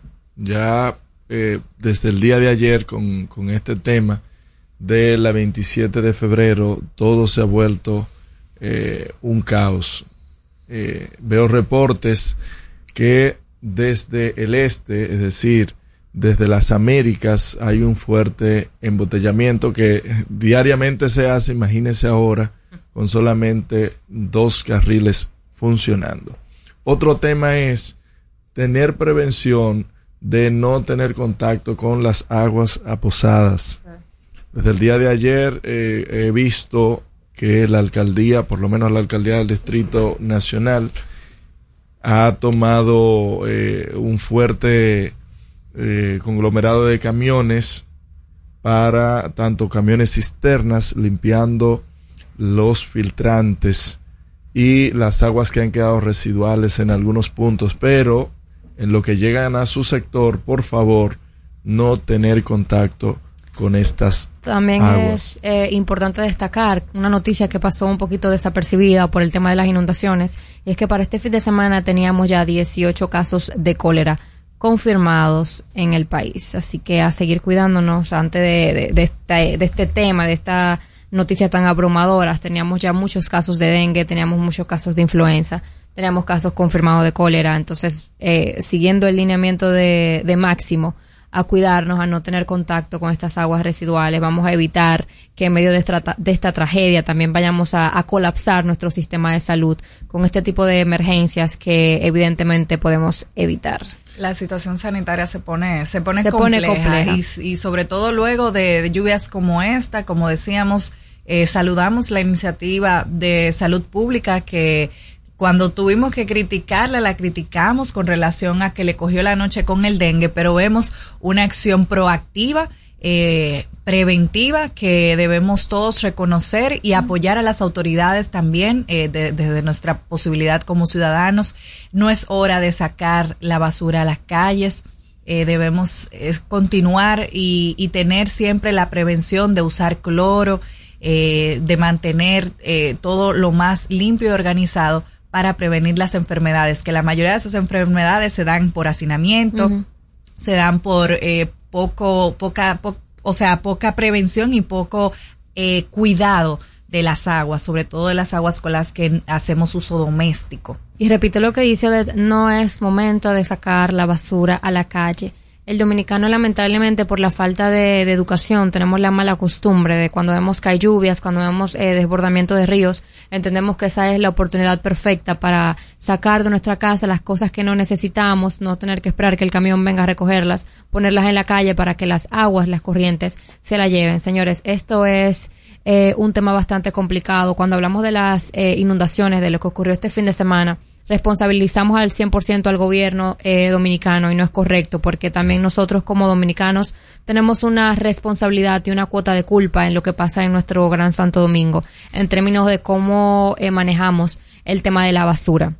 Señores, si tenemos filtrantes eh, tapados, si tenemos el tema del asfalto, que colocan asfalto sobre asfalto y esto tapa los filtrantes del Gran Santo Domingo. Si Una no gran tenemos, si no tenemos un sistema de drenaje pluvial eficiente, entonces vamos por lo menos a colaborar con no tirar basura a la calle, sobre todo en épocas de lluvia, porque esto provoca que los filtrantes colapsen que se inunde, el, para provocar que se inunde el Gran Santo Domingo. Tenemos que concientizarnos un poco. No tenemos suficientes áreas verdes que ayudan a absorber el agua cuando ocurren inundaciones. Entonces vamos a colaborar todos un poquito en términos de cuando no es necesario salir de la casa, quedarnos en casa y en términos de concientizarnos un poquito más en términos de cómo manejamos nuestros residuos en nuestros hogares, en términos de la basura. Miren, eh, y recapitulando algo que dijo don Ignacio, porque es algo que lo vi durante el fin de semana, la autopista Duarte necesitaba una ampliación, sí, pero no desde donde se filtra el agua, desde donde va el drenaje. Eso es un drenaje que se puso ahí porque la calle bien pudo haber estado pegada en los cuatro carriles que tiene la autopista Duarte ahora. O sea, no era la manera, no era la forma. Porque ¿por qué dañar lo que está bien? ¿Por qué no extender hacia los lados donde por ley se supone que no debe haber una construcción a X cantidad de metros? Ah, no, hay que tomar el centro porque es más fácil y no hay que pelear con nadie y no hay costo político ni nada. Donde está el drenaje. Donde se drena el agua de la lluvia que cae en la autopista Duarte. Entonces ya, imagínese usted lo que pasó este fin de semana en la autopista Duarte. Ya tendremos que vivir con eso. Tendremos que vivir con eso porque, eh, o a menos que se le busque una solución a esto. Eh, siguiendo el punto, en recorridos que hemos hecho, por la circunscripción número uno, eh, he puesto mucha atención en los filtrantes y tal como decía Omar, que se lo apuntaba eh, eh, en algún momento, cuando hacen estas jornadas de pavimentación, al parecer quienes están a cargo no tienen control sobre esto y señores están tapando con pavimento uh -huh. los filtrantes, las rejillas que, que, están en los contenes, las están tapando. Otro tema, están poniendo la capa asfáltica uh -huh. al mismo nivel de la acera. ¿Qué pasa con esto? Que el agua va a la acera y de ahí sigue subiendo hacia los hogares, uh -huh. hacia los comercios, porque es necesario pavimentar algunas calles. Claro. pero hay modelos, hay formas. Se tiene que quitar, quitar el asfalto que está, si va a remodelar, si va a quitar, y luego poner para dejar al mismo nivel. Aquí tenemos capas sobre capas sobre es capas una sobre mala los asfaltos. que se ha usado Desde por siempre, muchos años. desde Ustedes siempre. vieron lo que pasó en Herrera, que repito, en el 12 de Herrera se ve como todo el pavimento, que parece que es tierra negra con saliva que están untando y que están poniendo en la calle. Tierra negra con saliva porque levantó prácticamente toda la tela asfáltica que se había puesto hace meses. Y vemos Entonces que no la pregunta es, no es una sola capa, se levantaron varias la capas. pregunta es, mis queridos contertulios, ese dinero, ¿quién lo paga? ¿Quién responde por eso? Por esa mala práctica. ¿Quién responde por esa mala práctica? Nosotros los dominicanos. Dios de la gloria. Miren, algo que pasó desapercibido, hablando de, y siguiendo con el sentido de Omara, eh, una de las barcazas Mm. de Asua, Ay, las barcazas. una de las barcazas de Asua que todavía no se sabe dónde está el informe de medio ambiente sobre la muerte de decenas y de miles de peces, sobre el vertido de, de un líquido negro que presumiblemente era gasoil. No se sabe dónde está ese informe. Como tampoco se sabe dónde está el informe, eh, el informe definitivo tres meses después de lo que pasó en San Cristóbal. Pero que tampoco hay un informe de lo que pasó el año pasado. Y ahí es que yo vengo y digo de que, de que crear otra comisión y comisión y comisión y comisión y comisión, porque ahí está el Ministerio de Obras Públicas para hacer levantamientos. Se supone que en la matrícula y en la nómina de obras públicas hay decenas y decenas de ingenieros, de estructuralistas, de arquitectos, para poder hacer revisiones, para poder hacer levantamientos. Ojo con eso, ojo con eso. Pero bien señalar de que eh, una de estas barcazas, de las dos que están ahí en los negros de Asua, eh, sufrió un incendio parcial.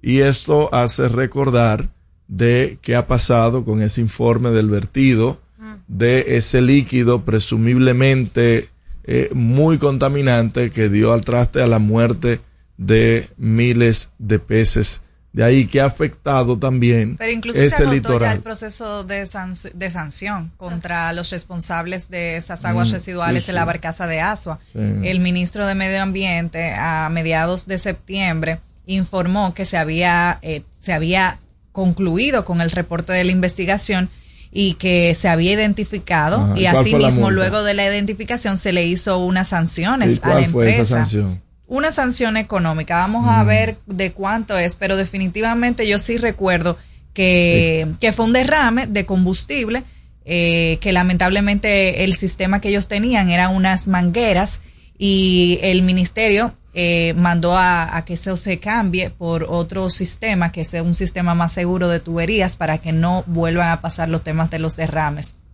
Y, y recuerdo que se le puso una garantía económica. Obviamente la garantía económica nunca va a ser eh, Representativa. proporcional al daño que se le hace al medio ambiente. Eso es la, esa es la realidad. Eh, sin embargo, hay que destacar que hubo consecuencias de ese daño que realizó la empresa Caradenis. Así que eh, es bueno apuntalar eso. Así es. Miren, vamos a hacer la pausa de esta hora y volvemos con nuestra próxima invitada del día de hoy en No se diga más. Al regreso, más información en No se diga más. Top Latina.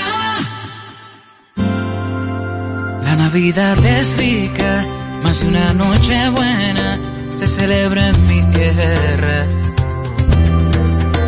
La Navidad de adentro, la que viene del alma, solo se ve en Quisqueya. Presente todo el tiempo, presente en cada mesa de los dominicanos. La Navidad que empieza un primero de enero solo se da en mi tierra.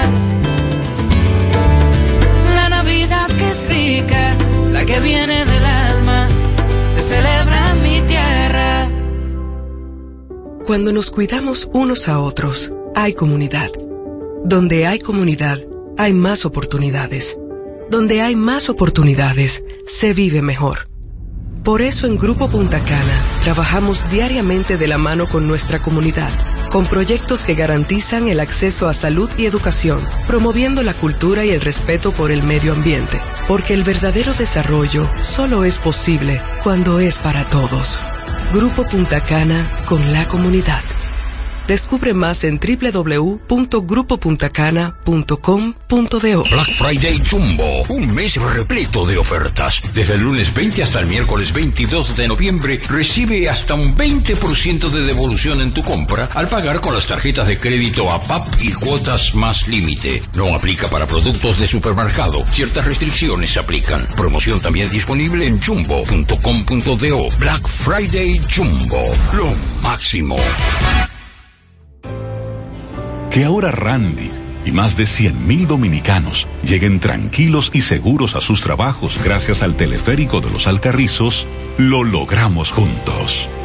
Gobierno de la República Dominicana. Entérate de más logros en nuestra página web, juntos.do.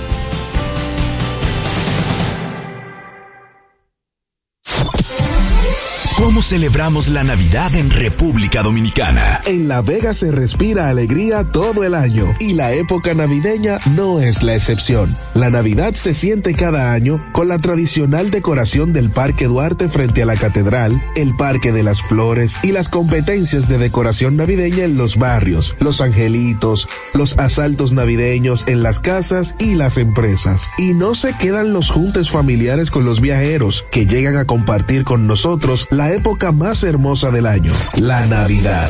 Y así celebramos la Navidad en República Dominicana. Este segmento fue presentado por Gobierno de la República Dominicana.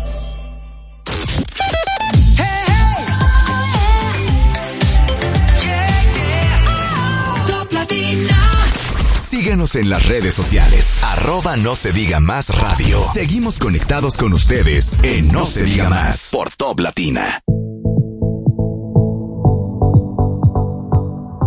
Amigos de vuelta en No se diga más a través de Top Latina, recuerden que pueden seguirnos a través de nuestras redes sociales, No se diga más RDNX y también en Instagram, además de que pueden disfrutar de nuestras entrevistas tanto en YouTube como en Spotify.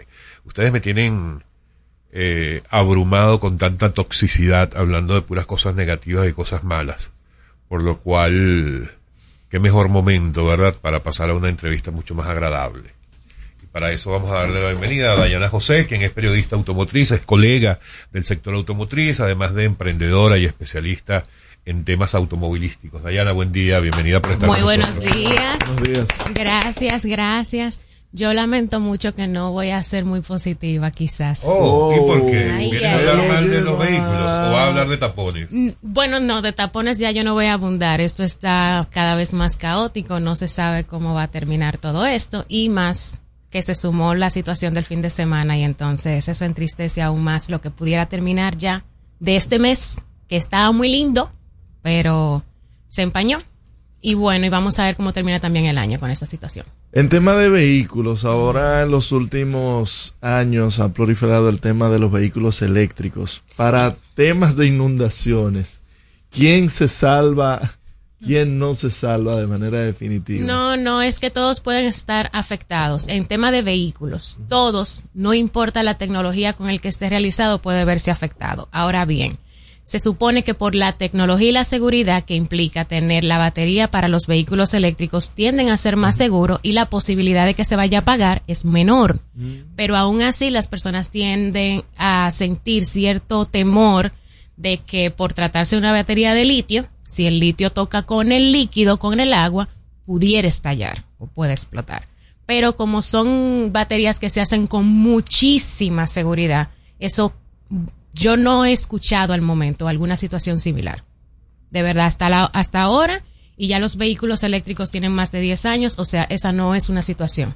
Está aprobado ya. Totalmente. Hablando de, de vehículos eléctricos, en República Dominicana, ¿qué tanto, qué, qué tanto El parque vehicular, el porcentaje. ha crecido el parque vehicular eléctrico? Porque en los últimos, yo diría que en los últimos dos años es lo que yo más o menos calculo, hemos visto proliferar una gran cantidad de cargadores en muchos lugares. Sí. Eh, pero la verdad, honestamente, yo no veo tanto vehículo eléctrico en la calle. ¿Qué tanto eh, está cubriendo el mercado? Lo que pasa es que porcentual a la cantidad de vehículos que tiene nuestro parque vehicular es probable que no lo notemos tanto, pero el crecimiento que tuvo a raíz de la pandemia creció en más de un 100% Wow. la cantidad de, de importación de vehículos eléctricos a Dominicana. Y sobre la cantidad de cargadores, es bueno resaltar que República Dominicana es un referente en la cantidad de cargadores eléctricos que hay por, por eh, kilómetros. Casi que hay más cargadores que vehículos. sí, Eh, yo creo que sí, pero en algunos puntos, en, en algunos puntos. no, ni siquiera tiene que ver con los puntos, sino como él menciona, la- para la cantidad de vehículos eléctricos en comparación con otros países de la región, aquí hay muchos. Pero eso da también cierta tranquilidad porque Es este- un el- incentivo. ustedes saben que el mercado dominicano es complejo. El dominicano es bien especial a la hora de uno venderle cualquier Conservador producto o En los servicio. temas de automotrices, es, Es- conservador, es le con- gusta irse a lo seguro. A lo seguro, entonces Contrario a lo que pasó con, con las bombas de gas natural, por ejemplo. No, Sí, eso claro. fue, eso no, fue- eso fue, eso fracasó, ni bien arrancó. O sea, eso lo anunciaron, salió en la prensa, oh, qué lindo todo, bien, al mes siguiente, ¿y qué pasó? Un Eh, desastre. Y las que se iban a abrir y, y, o sea, eso colapsó de una vez. Pero en el caso de los vehículos eléctricos y de los cargadores, eh, como le estabas mencionando, versus otros territorios en la región, nosotros estamos súper bien. Y sobre la complejidad que tiene el dominicano para adentrarse a eso, uno no va con frecuencia, por ejemplo, a Pedernales. Y sin embargo, a la hora de comprar un vehículo eléctrico, la gente pregunta, con esa carga, yo voy y vengo a Peder- pero ¿con qué frecuencia tú vas a Pedernales? Sí. Pero, ¿uno va o no? Pero no, tú no vas todos los meses. Y por el tamaño que tiene nuestra isla, un vehículo eléctrico sí funciona. Lo que pasa es que hay algunos que tenemos el pie un poquito caliente y la forma de conducir un vehículo puede hacer que tú puedas consumir aún más rápido la cantidad de carga que te dispone o su autonomía. Ahora bien, los cargadores rápidos permiten que tú puedas cargar hasta un 80% de la batería en menos de 30 minutos. Que eso es hacer una parada, piqué algo y arranqué. Lo que sí se recomienda que todo vehículo eléctrico tú puedas tener una instalación de su cargador en tu casa. Mm. Porque lo más saludable para su batería, igual que pasa con los celulares, es esa carga lenta.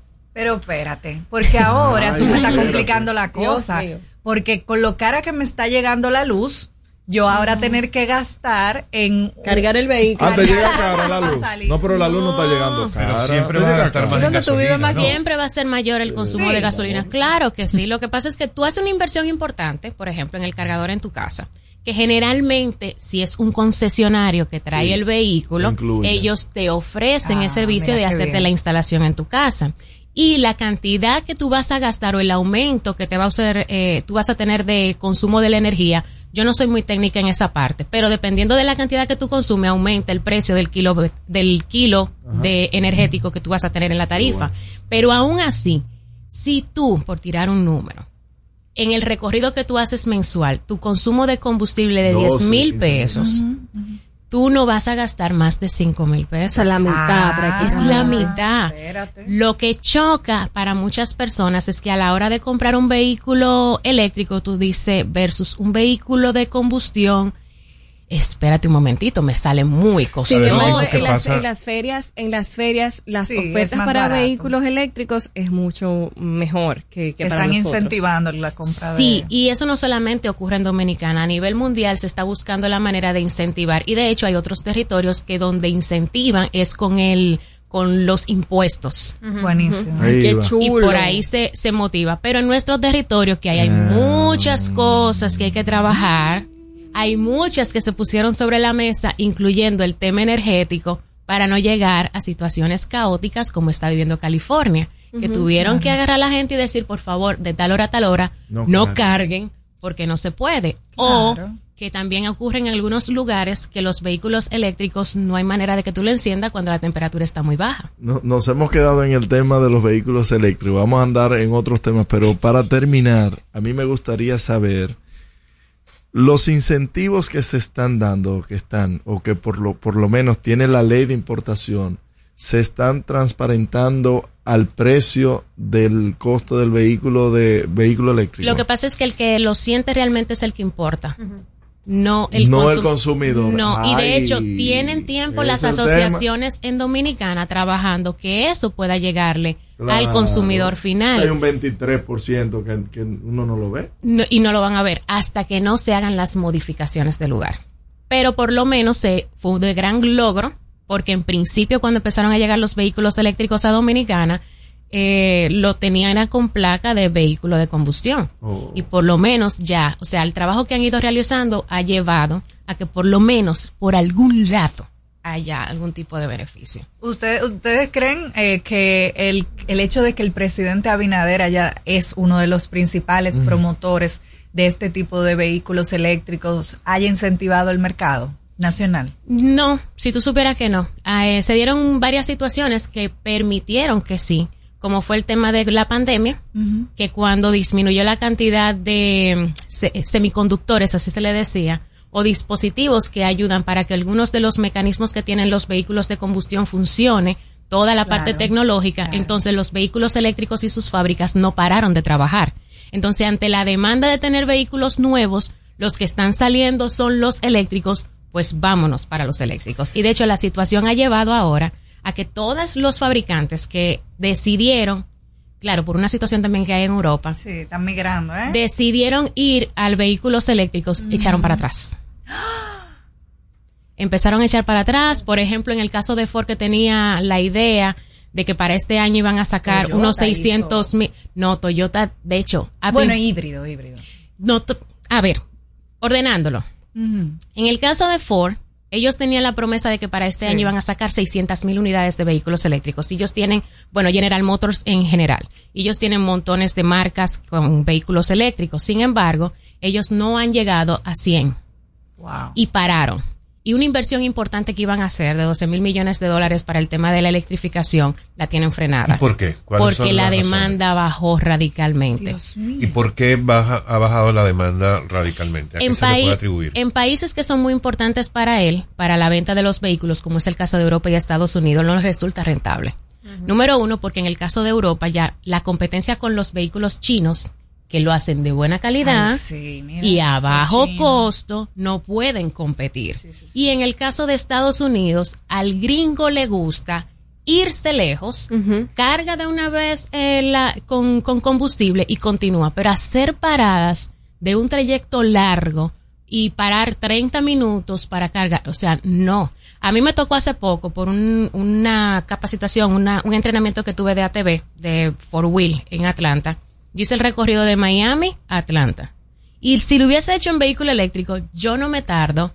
O sea, yo no iba a durar las 12 horas que me tardé desde Miami a Atlanta, yo iba a tardar más. Entonces, eso también los ven ellos. Y también los mismos distribuidores de vehículos se le está quedando las unidades eléctricas. Y dicen, espérame, no me mandes más porque la demanda bajó.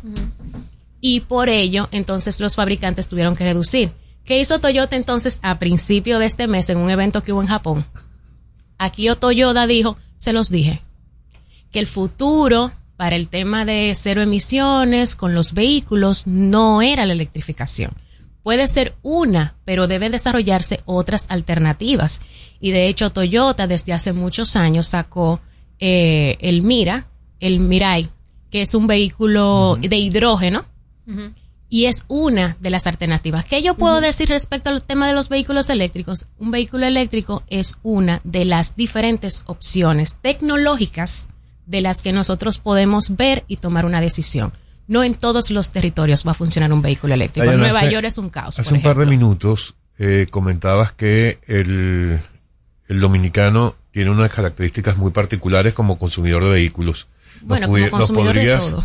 ¿Nos podrías ayudar, luego de esta pausa que vamos a hacer ahora, a entender cómo es entonces, cómo funciona el mercado automotriz en República Dominicana? ¿Qué es lo que prefiere el dominicano? Me imagino que los jipetones, las jipetas, ese tipo de cosas. Pero, Off. Siempre gana. pero nos hablas de eso al volver de esta pausa. Claro. Usted escucha No se diga más en Top Latina. Top Latina. Aprendo en el colegio. Me llena de energía. Me brinda vitamina. Para ganar el juego. Creciendo sano y fuerte. Todos tomamos Fortimal Kids. Un brazo de poder en cada cucharada. Fortalece el sistema inmune de tus hijos con Fortimal Kids. Fuente de omega, vitaminas A, D y extracto de malta. Con rico sabor a naranja. Un producto de laboratorios Dr. Collado. Dale el toque dulce a tus mañanas con las nuevas French Toast Sticks de Wendy's. Deliciosas tostadas francesas cortadas a mano, crujientes por fuera y suaves por dentro. Servidas con rico sirop. Disponibles de lunes a viernes de 7 a 10.30 y sábados y domingos de 7 a 11 de la mañana. Ya. El desayuno perfecto para tener un buen día. Solo en Wendy's. Jugosas, sabrosas, tiernas y frescas. Así describen nuestras carnes en Supermercados Nacional. Detrás de un gran producto siempre hay una gran historia. Nos unimos a decenas de productores locales que crían con orgullo el mejor ganado dominicano, pasando por la más moderna planta procesadora del Caribe con procesos naturales, cuidando el más mínimo detalle para que cada corte llegue a nuestras tiendas con la calidad única que nos caracteriza. Porque lo que hacemos detrás de cada corte hace la gran diferencia. Supermercados Nacional.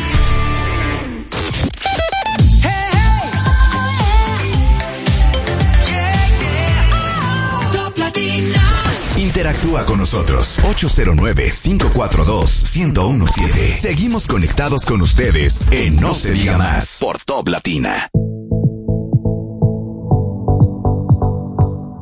Amigos de vuelta en No se diga más a través de Top Latina, continuamos nuestra conversación con Dayana José, periodista especializada en el sector automotriz. ¿Cómo es el dominicano cuando se trata de comprar vehículos? Mira, el dominicano es muy sui generis. Como Vamos la canción de Carol así. G. Yo también tengo una Jeep. Era- Indiscutiblemente de que se volvió eh, de moda y, y tomó mucho auge los vehículos altos, las SUV, el dominicano prefiere eso. Lo que ocurre es que el dominicano, en vez de poner sobre la mesa la prioridad en el tema de movilidad, pone de prioridad el show off. El cómo me van a percibir, eh, cuando yo llegue, qué van a pensar de mí. Eh, para nosotros se ha vuelto demasiado importante la impresión que puedo dar por el vehículo en el que ando. Entonces, no evalúan las cosas como cuál es mi trayecto, cuál va a ser mi consumo, de qué se trata mi trabajo, porque si yo lo que me muevo es de mi casa a la oficina, la oficina a mi casa y tengo un solo hijo, porque yo tengo que tener un vehículo, una SUV de tres filas de asiento. O sea, El fronteo. el fronteo. Eso pasa particularmente con el dominicano. En otros territorios ocurren otra- otras cosas. Por ejemplo, ya culturalmente al gringo de por sí le encantan los vehículos grandes. Les encanta la pick-up. Pero ellos también culturalmente son mucho más familiares que como es el dominicano. Ellos les encanta salir el fin de semana con la trulla de, gente, con la tres filas, encaraman una serie de cosas. el. Anda el perro, llaman a los primos, encaraman encima el- la casa de campaña, mudan media casa en lo que queda de espacio de- del maletero. O sea, eso es culturalmente el gringo. Pero a nosotros nos encanta el fronteo. Anda solo en la jipeta. No, y, en- y de hecho, un tema que hay con muchos concesionarios es que compran el vehículo, pero entonces quieren er- empezar a realizarles una serie de modificaciones que los pueden llevar a que pierdan la garantía que ofrece el concesionario. Diana, el tema de la reventa, o del, eh, se, se le llama reventa, ¿verdad? Eh, sigue, ¿Es un mito o sigue siendo una realidad que es mejor, por ejemplo, comprar una marca japonesa? No voy a mencionar la más conocida, pero es la que todo el mundo tiene aquí en mente que esa es la mejor marca para comprar, porque cuando tú lo vayas a vender, te va No a ser más valor. sencillo hacerlo. Mm. ¿Eso es así de verdad o es un mito? No, a ver. Lo que pasa es que las personas deben considerar qué es lo que quieren al final. Aquí sí se utiliza muchísimo que antes de comprar el vehículo ya están pensando en cuánto lo van a vender. Y los vehículos re- realmente no son una, no, no es una inversión para sacarle provecho como pasa con una propiedad como tal, que va aumentando de valor. Pero sí ocurre que cuando nosotros lo consideramos de esa manera, estamos perdiendo la posibilidad de obtener un producto que quizás al me- a menos precio tú le puedas sacar más, pro- más provecho y crecer con tu proyecto personal Totalmente. o con el negocio. Justo tenemos una llamada de un oyente. Vamos a ver qué quiere saber nuestra gente que sintoniza No se diga más. Buenos días. Saludos, buenos días. Les habla Carlos Castillo desde Santo Domingo Este. Muchísimas gracias por la oportunidad y primero que nada les felicito por su programa. Excelente programa, me gusta siempre escucho los temas que hablan. Gracias. Y le quiero comentar con respecto a la preferencia del vehículo alto. Eh, según yo entiendo, claro, yo sé que ella es la experta, pero también hay un tema que hay que tomar en cuenta. Y es que no solamente por tema de seguro, es que también aquí las calles no sirven, lamentablemente. Por supuesto. Sí, eso ayuda. Uno piensa siempre en tener un vehículo que no haya que estar cambiando la cada rato las puntas de eje, etcétera. Eh, solamente quería comentarles eso también. Así mismo. Muchas gracias. Much- muchas gracias, Carlos, por tu llamada al 809-542-1017. No, Con y esto que eso- vimos el sábado, Dayana. Perdón, y esto, en esto él tiene muchísima razón. Las personas desde hace más de 10 años están considerando como mejor opción comprar un vehículo alto y no un vehículo bajito por el tema de los ahogamientos cuando ocurren situaciones Sí, como la del fin de Y semana. precisamente iba a construir sobre eso, sobre lo que decía Carlos por teléfono, con lo que pasó el sábado. Eh, me imagino que el que todavía tenía algún tipo de duda de si era mejor o no tener un vehículo más alto, ahora evidentemente se va a ir por un vehículo alto de todas, todas. Clarísimo. No solamente por inundaciones, sino también por las condiciones, los hoyos, todo lo que hay en, la- en nuestra calle. Sí, respecto a eso, aunque nosotros compremos o optemos por comprar un vehículo alto, hay otras cosas que hay que ver. El tema de la garantía que nos puede ofrecer el concesionario respecto a eso, el, el tema de mantenimiento, los costos de mantenimiento, porque es muy lindo, bello, hermoso, precioso quit- quitar los plásticos, pero cuando yo cumpla mis primeros 10 mil kilómetros, eh, sí. hay unos vehículos que serán muy chéveres, pero los palos son porque Pero hasta el Atención costo a de mi las gomas es muy diferente. es también. totalmente distinto. El- la- la- los neumáticos de un carro y los neumáticos de una SUV son otros Hasta precios. la propina que usted tiene que darle al Pero es que se entiende que si tú estás encaramado, tu propina no puede ser de 50 pesos ni de 100 pesos, es otra cosa que tú tienes que darle al vale parking. Todo Ah, no. eso ¿Y de también. cuánto tiene que ser? Yo he visto personas que han entregado su, sí, yo digo, mira, pero yo te lo parqueo. carro, eso es proporcional. señor. Oíste, Alex. Y la o sea, si uno tiene una jipeta, ¿cuánto tiene que dar de propina? No, de 200 De para allá. 200 para allá. Bueno, algunos Hay harán uno daña así. mercado que dan mil, pero... No, pero eso es una locura. Ya eso en la 25. noche, después de par de ¿Cuánto, varón? Yo, yo creo que No, Alex, pero eso, eso es un abuso. No, tampoco Eso- así. Eso, La ya... monedita, No, 25. no, no, no, anda eso- con eso, tu mira, papeletica de eso- 50 o de eso- 100, eso vale parking, ayúdalo. Te miran mal. Sí, no te parquean si tú vuelves. No, te, te ven una segunda ocasión, dice, Siempre te parquea lo dice- tuyo, y no. siempre te dice, por, no. será por eso que te diga Dios te bendiga. Cada vez que Sarcásticamente. Todo puede pasar, todo puede pasar.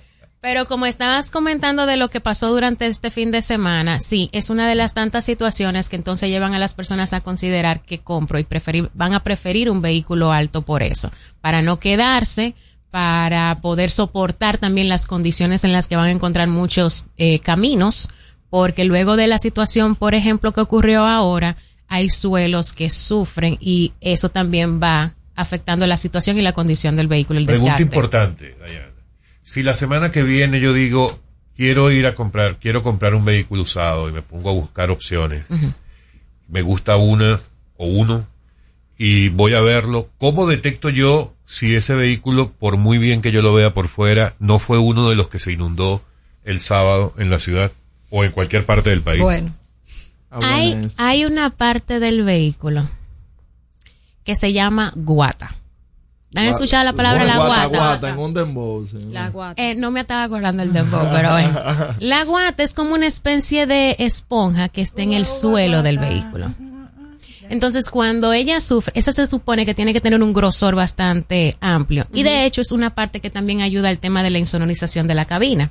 Pero si hubo una inundación al momento de ella crecerse y volver a reducirse, se seca. Se va a parecer más o menos como el hielo seco cuando lo comprimen. ¿Y dónde Entonces, está eso? ¿Cómo en lo- el piso. Lo, identifica? En el Tiene que piso. levantar Tienes la- que levantar la la alfombra. alfombra. Ah, No, lo ves desde adentro. desde no tienes que adentro. meterte por debajo. No, lo ves desde adentro, levantas un poquito la alfombra o la alfombra que cubre o, ta- o tapiza el piso del vehículo y ahí te vas a dar cuenta de la condición. Pero al final lo más importante sería buscar a un experto que sepa hacer el chequeo completo del vehículo. No uno confiar en lo que uno mismo puede hacer. Pero hay gente ver. que se encuentra, dice, por, por ejemplo, por ese tipo de peritaje, quizás cobran 5, 10, 15, 20 mil pesos y se lo encuentran caro, pero usted va a hacer una inversión de un millón, medio millón de pesos. ¿Y dónde Sí. consigues tú un experto como ese? Yo recomiendo siempre a Neoli Santana. Él Sí, es sí. NS Autoasesoría. Sí. A él nosotros le decimos el sabueso. Porque es que lo ve absolutamente todo lo que usted... Bueno, yo vivo relajando de que él revisa no 50, sino 150 puntos antes de la compra de un vehículo. Hay, hay otro tema también, que es que muchas personas, por ahorrarse dos pesos, le compran vehículos a, a, uno, a unas especies de dealers eh, de calles. Personas que compran Ay, dos o tres ay. vehículos, importan dos o tres vehículos, Lo y ponen en el patio de su una, casa. en una calle, lo ponen, ¿no? En una calle, por ejemplo, tú vas Pero por los bárbaros, prados, ¿eh? Sí, los prados está lleno de eso. Bueno, pero y le ponen, y le ponen el número. Sí, lo que pasa es que luego que venden dos o tres vehículos, usted más nunca lo vuelve a ver.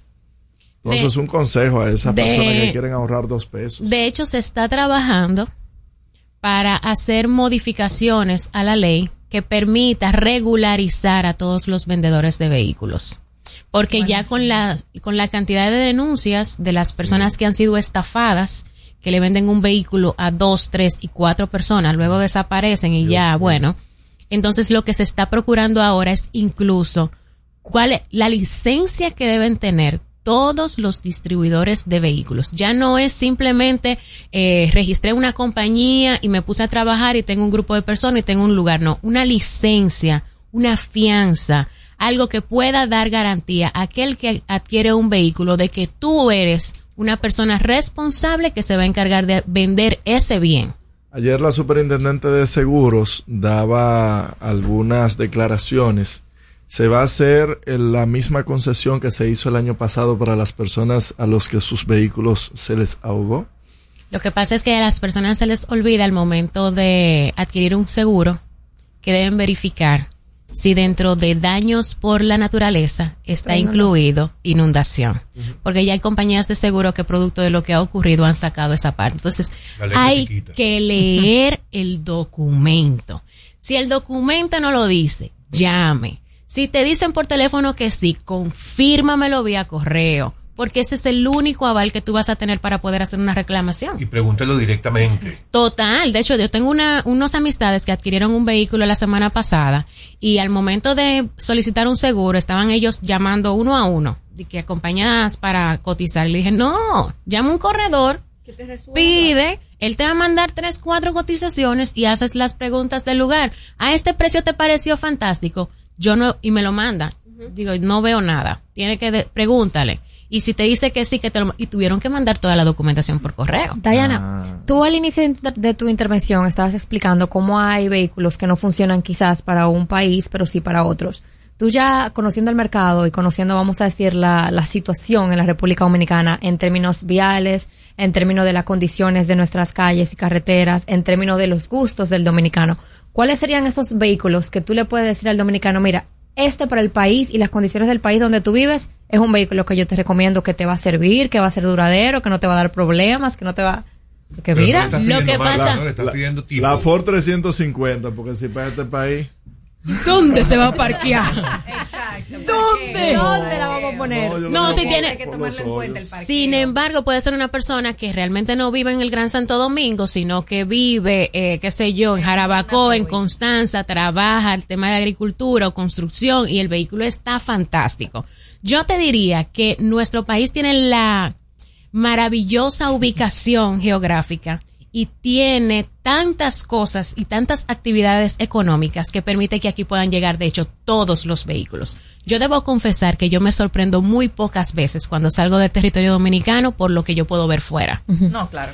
Porque es que aquí llega todo. Ahora Señores, bien, Pero absolutamente todo. Sí. Todo. Yo no he visto más carro Todo. de lujo en Miami que en Santo Que en Santo Domingo. Domingo. Salga un sábado en la noche. Increíble. Sí, y pero sí debo resaltar, el vehículo perfecto para cada persona es de acuerdo a su actividad.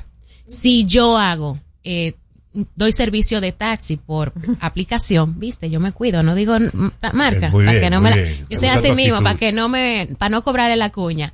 Eh, entonces tú, si esa va a ser el, el trabajo que tú vas a realizar, tú tienes que tener un vehículo que sea para eso. Ahora, un vehículo muy pequeño y tú tienes una familia de cinco personas, no es el adecuado. Todo debe ser de acuerdo a lo que haces. Pensar más en eso que en el fronteo, como se estaba mencionando ahorita. Dayana, se nos acabó el tiempo, pero no quiero dejar de decirte esto. Tú sabes que desde aquí hemos impulsado, eh, vamos a hacer pronto una campaña para prohibir el uso de redecillas en, la- en las calles. También se me acaba de ocurrir una nueva campaña y es en contra de las etiquetas amarillas de importación en los vehículos, aunque tengas 10 años. Ah, no, es de que haber en eso llegado. estoy de acuerdo.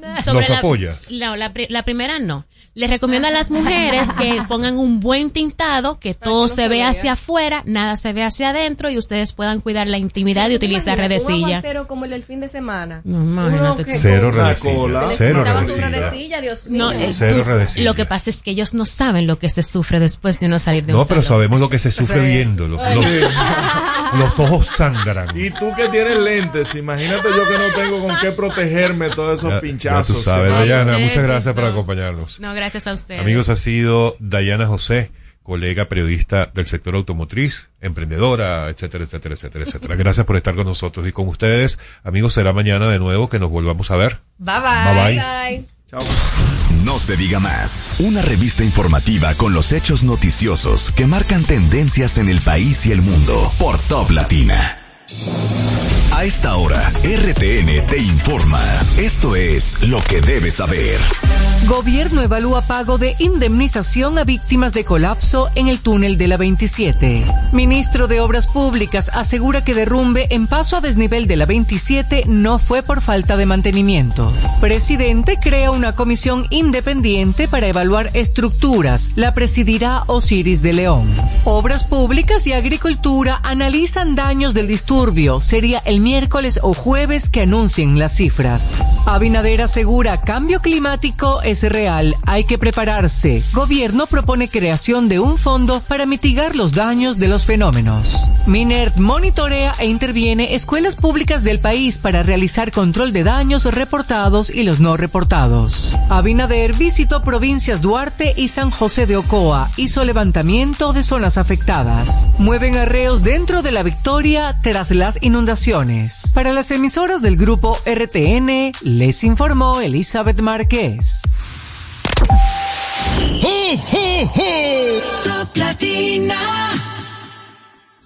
Tu salud y la de los tuyos es lo más importante. Por eso, en Mafre Salud ARS nos preocupamos por ti, para que tengas un futuro lleno de vida. Estamos a tu lado, acompañándote, cuidando lo que es tuyo, siempre protegiéndote. Porque en Mafre Salud ARS cuidamos de ti, cuidamos de los tuyos. Mafre Salud ARS, tú puedes confiar. Mafre Salud ARS, cuidamos lo que te importa. Celebramos seis años siendo parte de tu mejor versión. Este mes de la belleza Carol, consiéntete aprovechando los increíbles descuentos en más de 7000 productos. Además, al comprar 2000 pesos o más y presentando tu Carol Leal, participas para ganar increíbles premios semanales hasta el 10 de diciembre. Para más información, visita farmaciacarol.com y nuestras redes sociales. Farmacia Carol, con Carol cerca, te sentirás más tranquilo. ¿Ya tienes plan móvil? Queremos que tengas el que te mereces. Así es, el que te mereces. Cámbiate a Altis y activa un plan con 18 gigas, 21 apps libres y roaming incluido a más de 65 destinos. Y con las mejores ofertas en smartphones por solo 500 pesos por 6 meses. ¿Escuchaste bien? Así de simple. Altis, la red global de los dominicanos. Juanchi, dime a ver. Oh, tranquilo, aquí en lo mío, organizando la bodega. Mira todo lo que me llegó. Epa, pero bien ahí. ¿Y tú qué? Cuéntame de ti. Aquí contenta. Acabo de ir con mi cédula a empadronarme. ¿Empadro qué? ¿Y qué es eso? Mira, hombre, eso es que te inscriben para votar por tus candidatos de RD, pero desde el exterior, como si tú fueras a votar allá, pero viviendo aquí. Porque, ajá, Uno vive aquí, pero el corazón lo tiene allá. ¡Sabroso! Pues llévame contigo que yo no me voy a quedar fuera. Vamos. Julia, busca tu cédula que vamos allí. A empadronarnos. Empadrónate por la patria que llevas dentro. Junta Central Electoral. Garantía de identidad y democracia. ¿Te enteraste de los nuevos planes de Internet en fibra óptica de Claro? Donde recibes hasta más del doble de velocidad al mejor precio desde 25 megas de bajada y 15 megas de subida por solo 1,295 pesos con impuestos incluidos. Y seguimos creciendo. Ya nuestra fibra óptica se extiende a más de un millón de hogares y negocios para que más dominicanos puedan vivir la mejor experiencia de Internet en fibra óptica. Conoce más en claro.com.do. Claro, la red número uno de Latinoamérica y del país. En Claro, estamos para ti. Atención, a todos los clientes mantengan la calma porque todas las ofertas están que arden. Repito, están que arden. En el Black Fire Days BHD, todo el mes de noviembre, las ofertas están que arden. Al comprar con cuotas o tus tarjetas de crédito BHD, aprovecha hasta el 90% de ahorro en comercio seleccionado. Conoce todas las ofertas en bhd.com.do. Ofertas están que arden. Al comprar con cuotas o tus tarjetas de crédito BHD, aprovecha hasta el 90% de ahorro en comercio seleccionado. Conoce todas las ofertas tarjetas de crédito BHD, aprovecha hasta el 90% de ahorro en comercio seleccionado. Conoce todo hasta el 90% de ahorro en comercio seleccionado. Conoce todas comercio seleccionado. Conoce todas las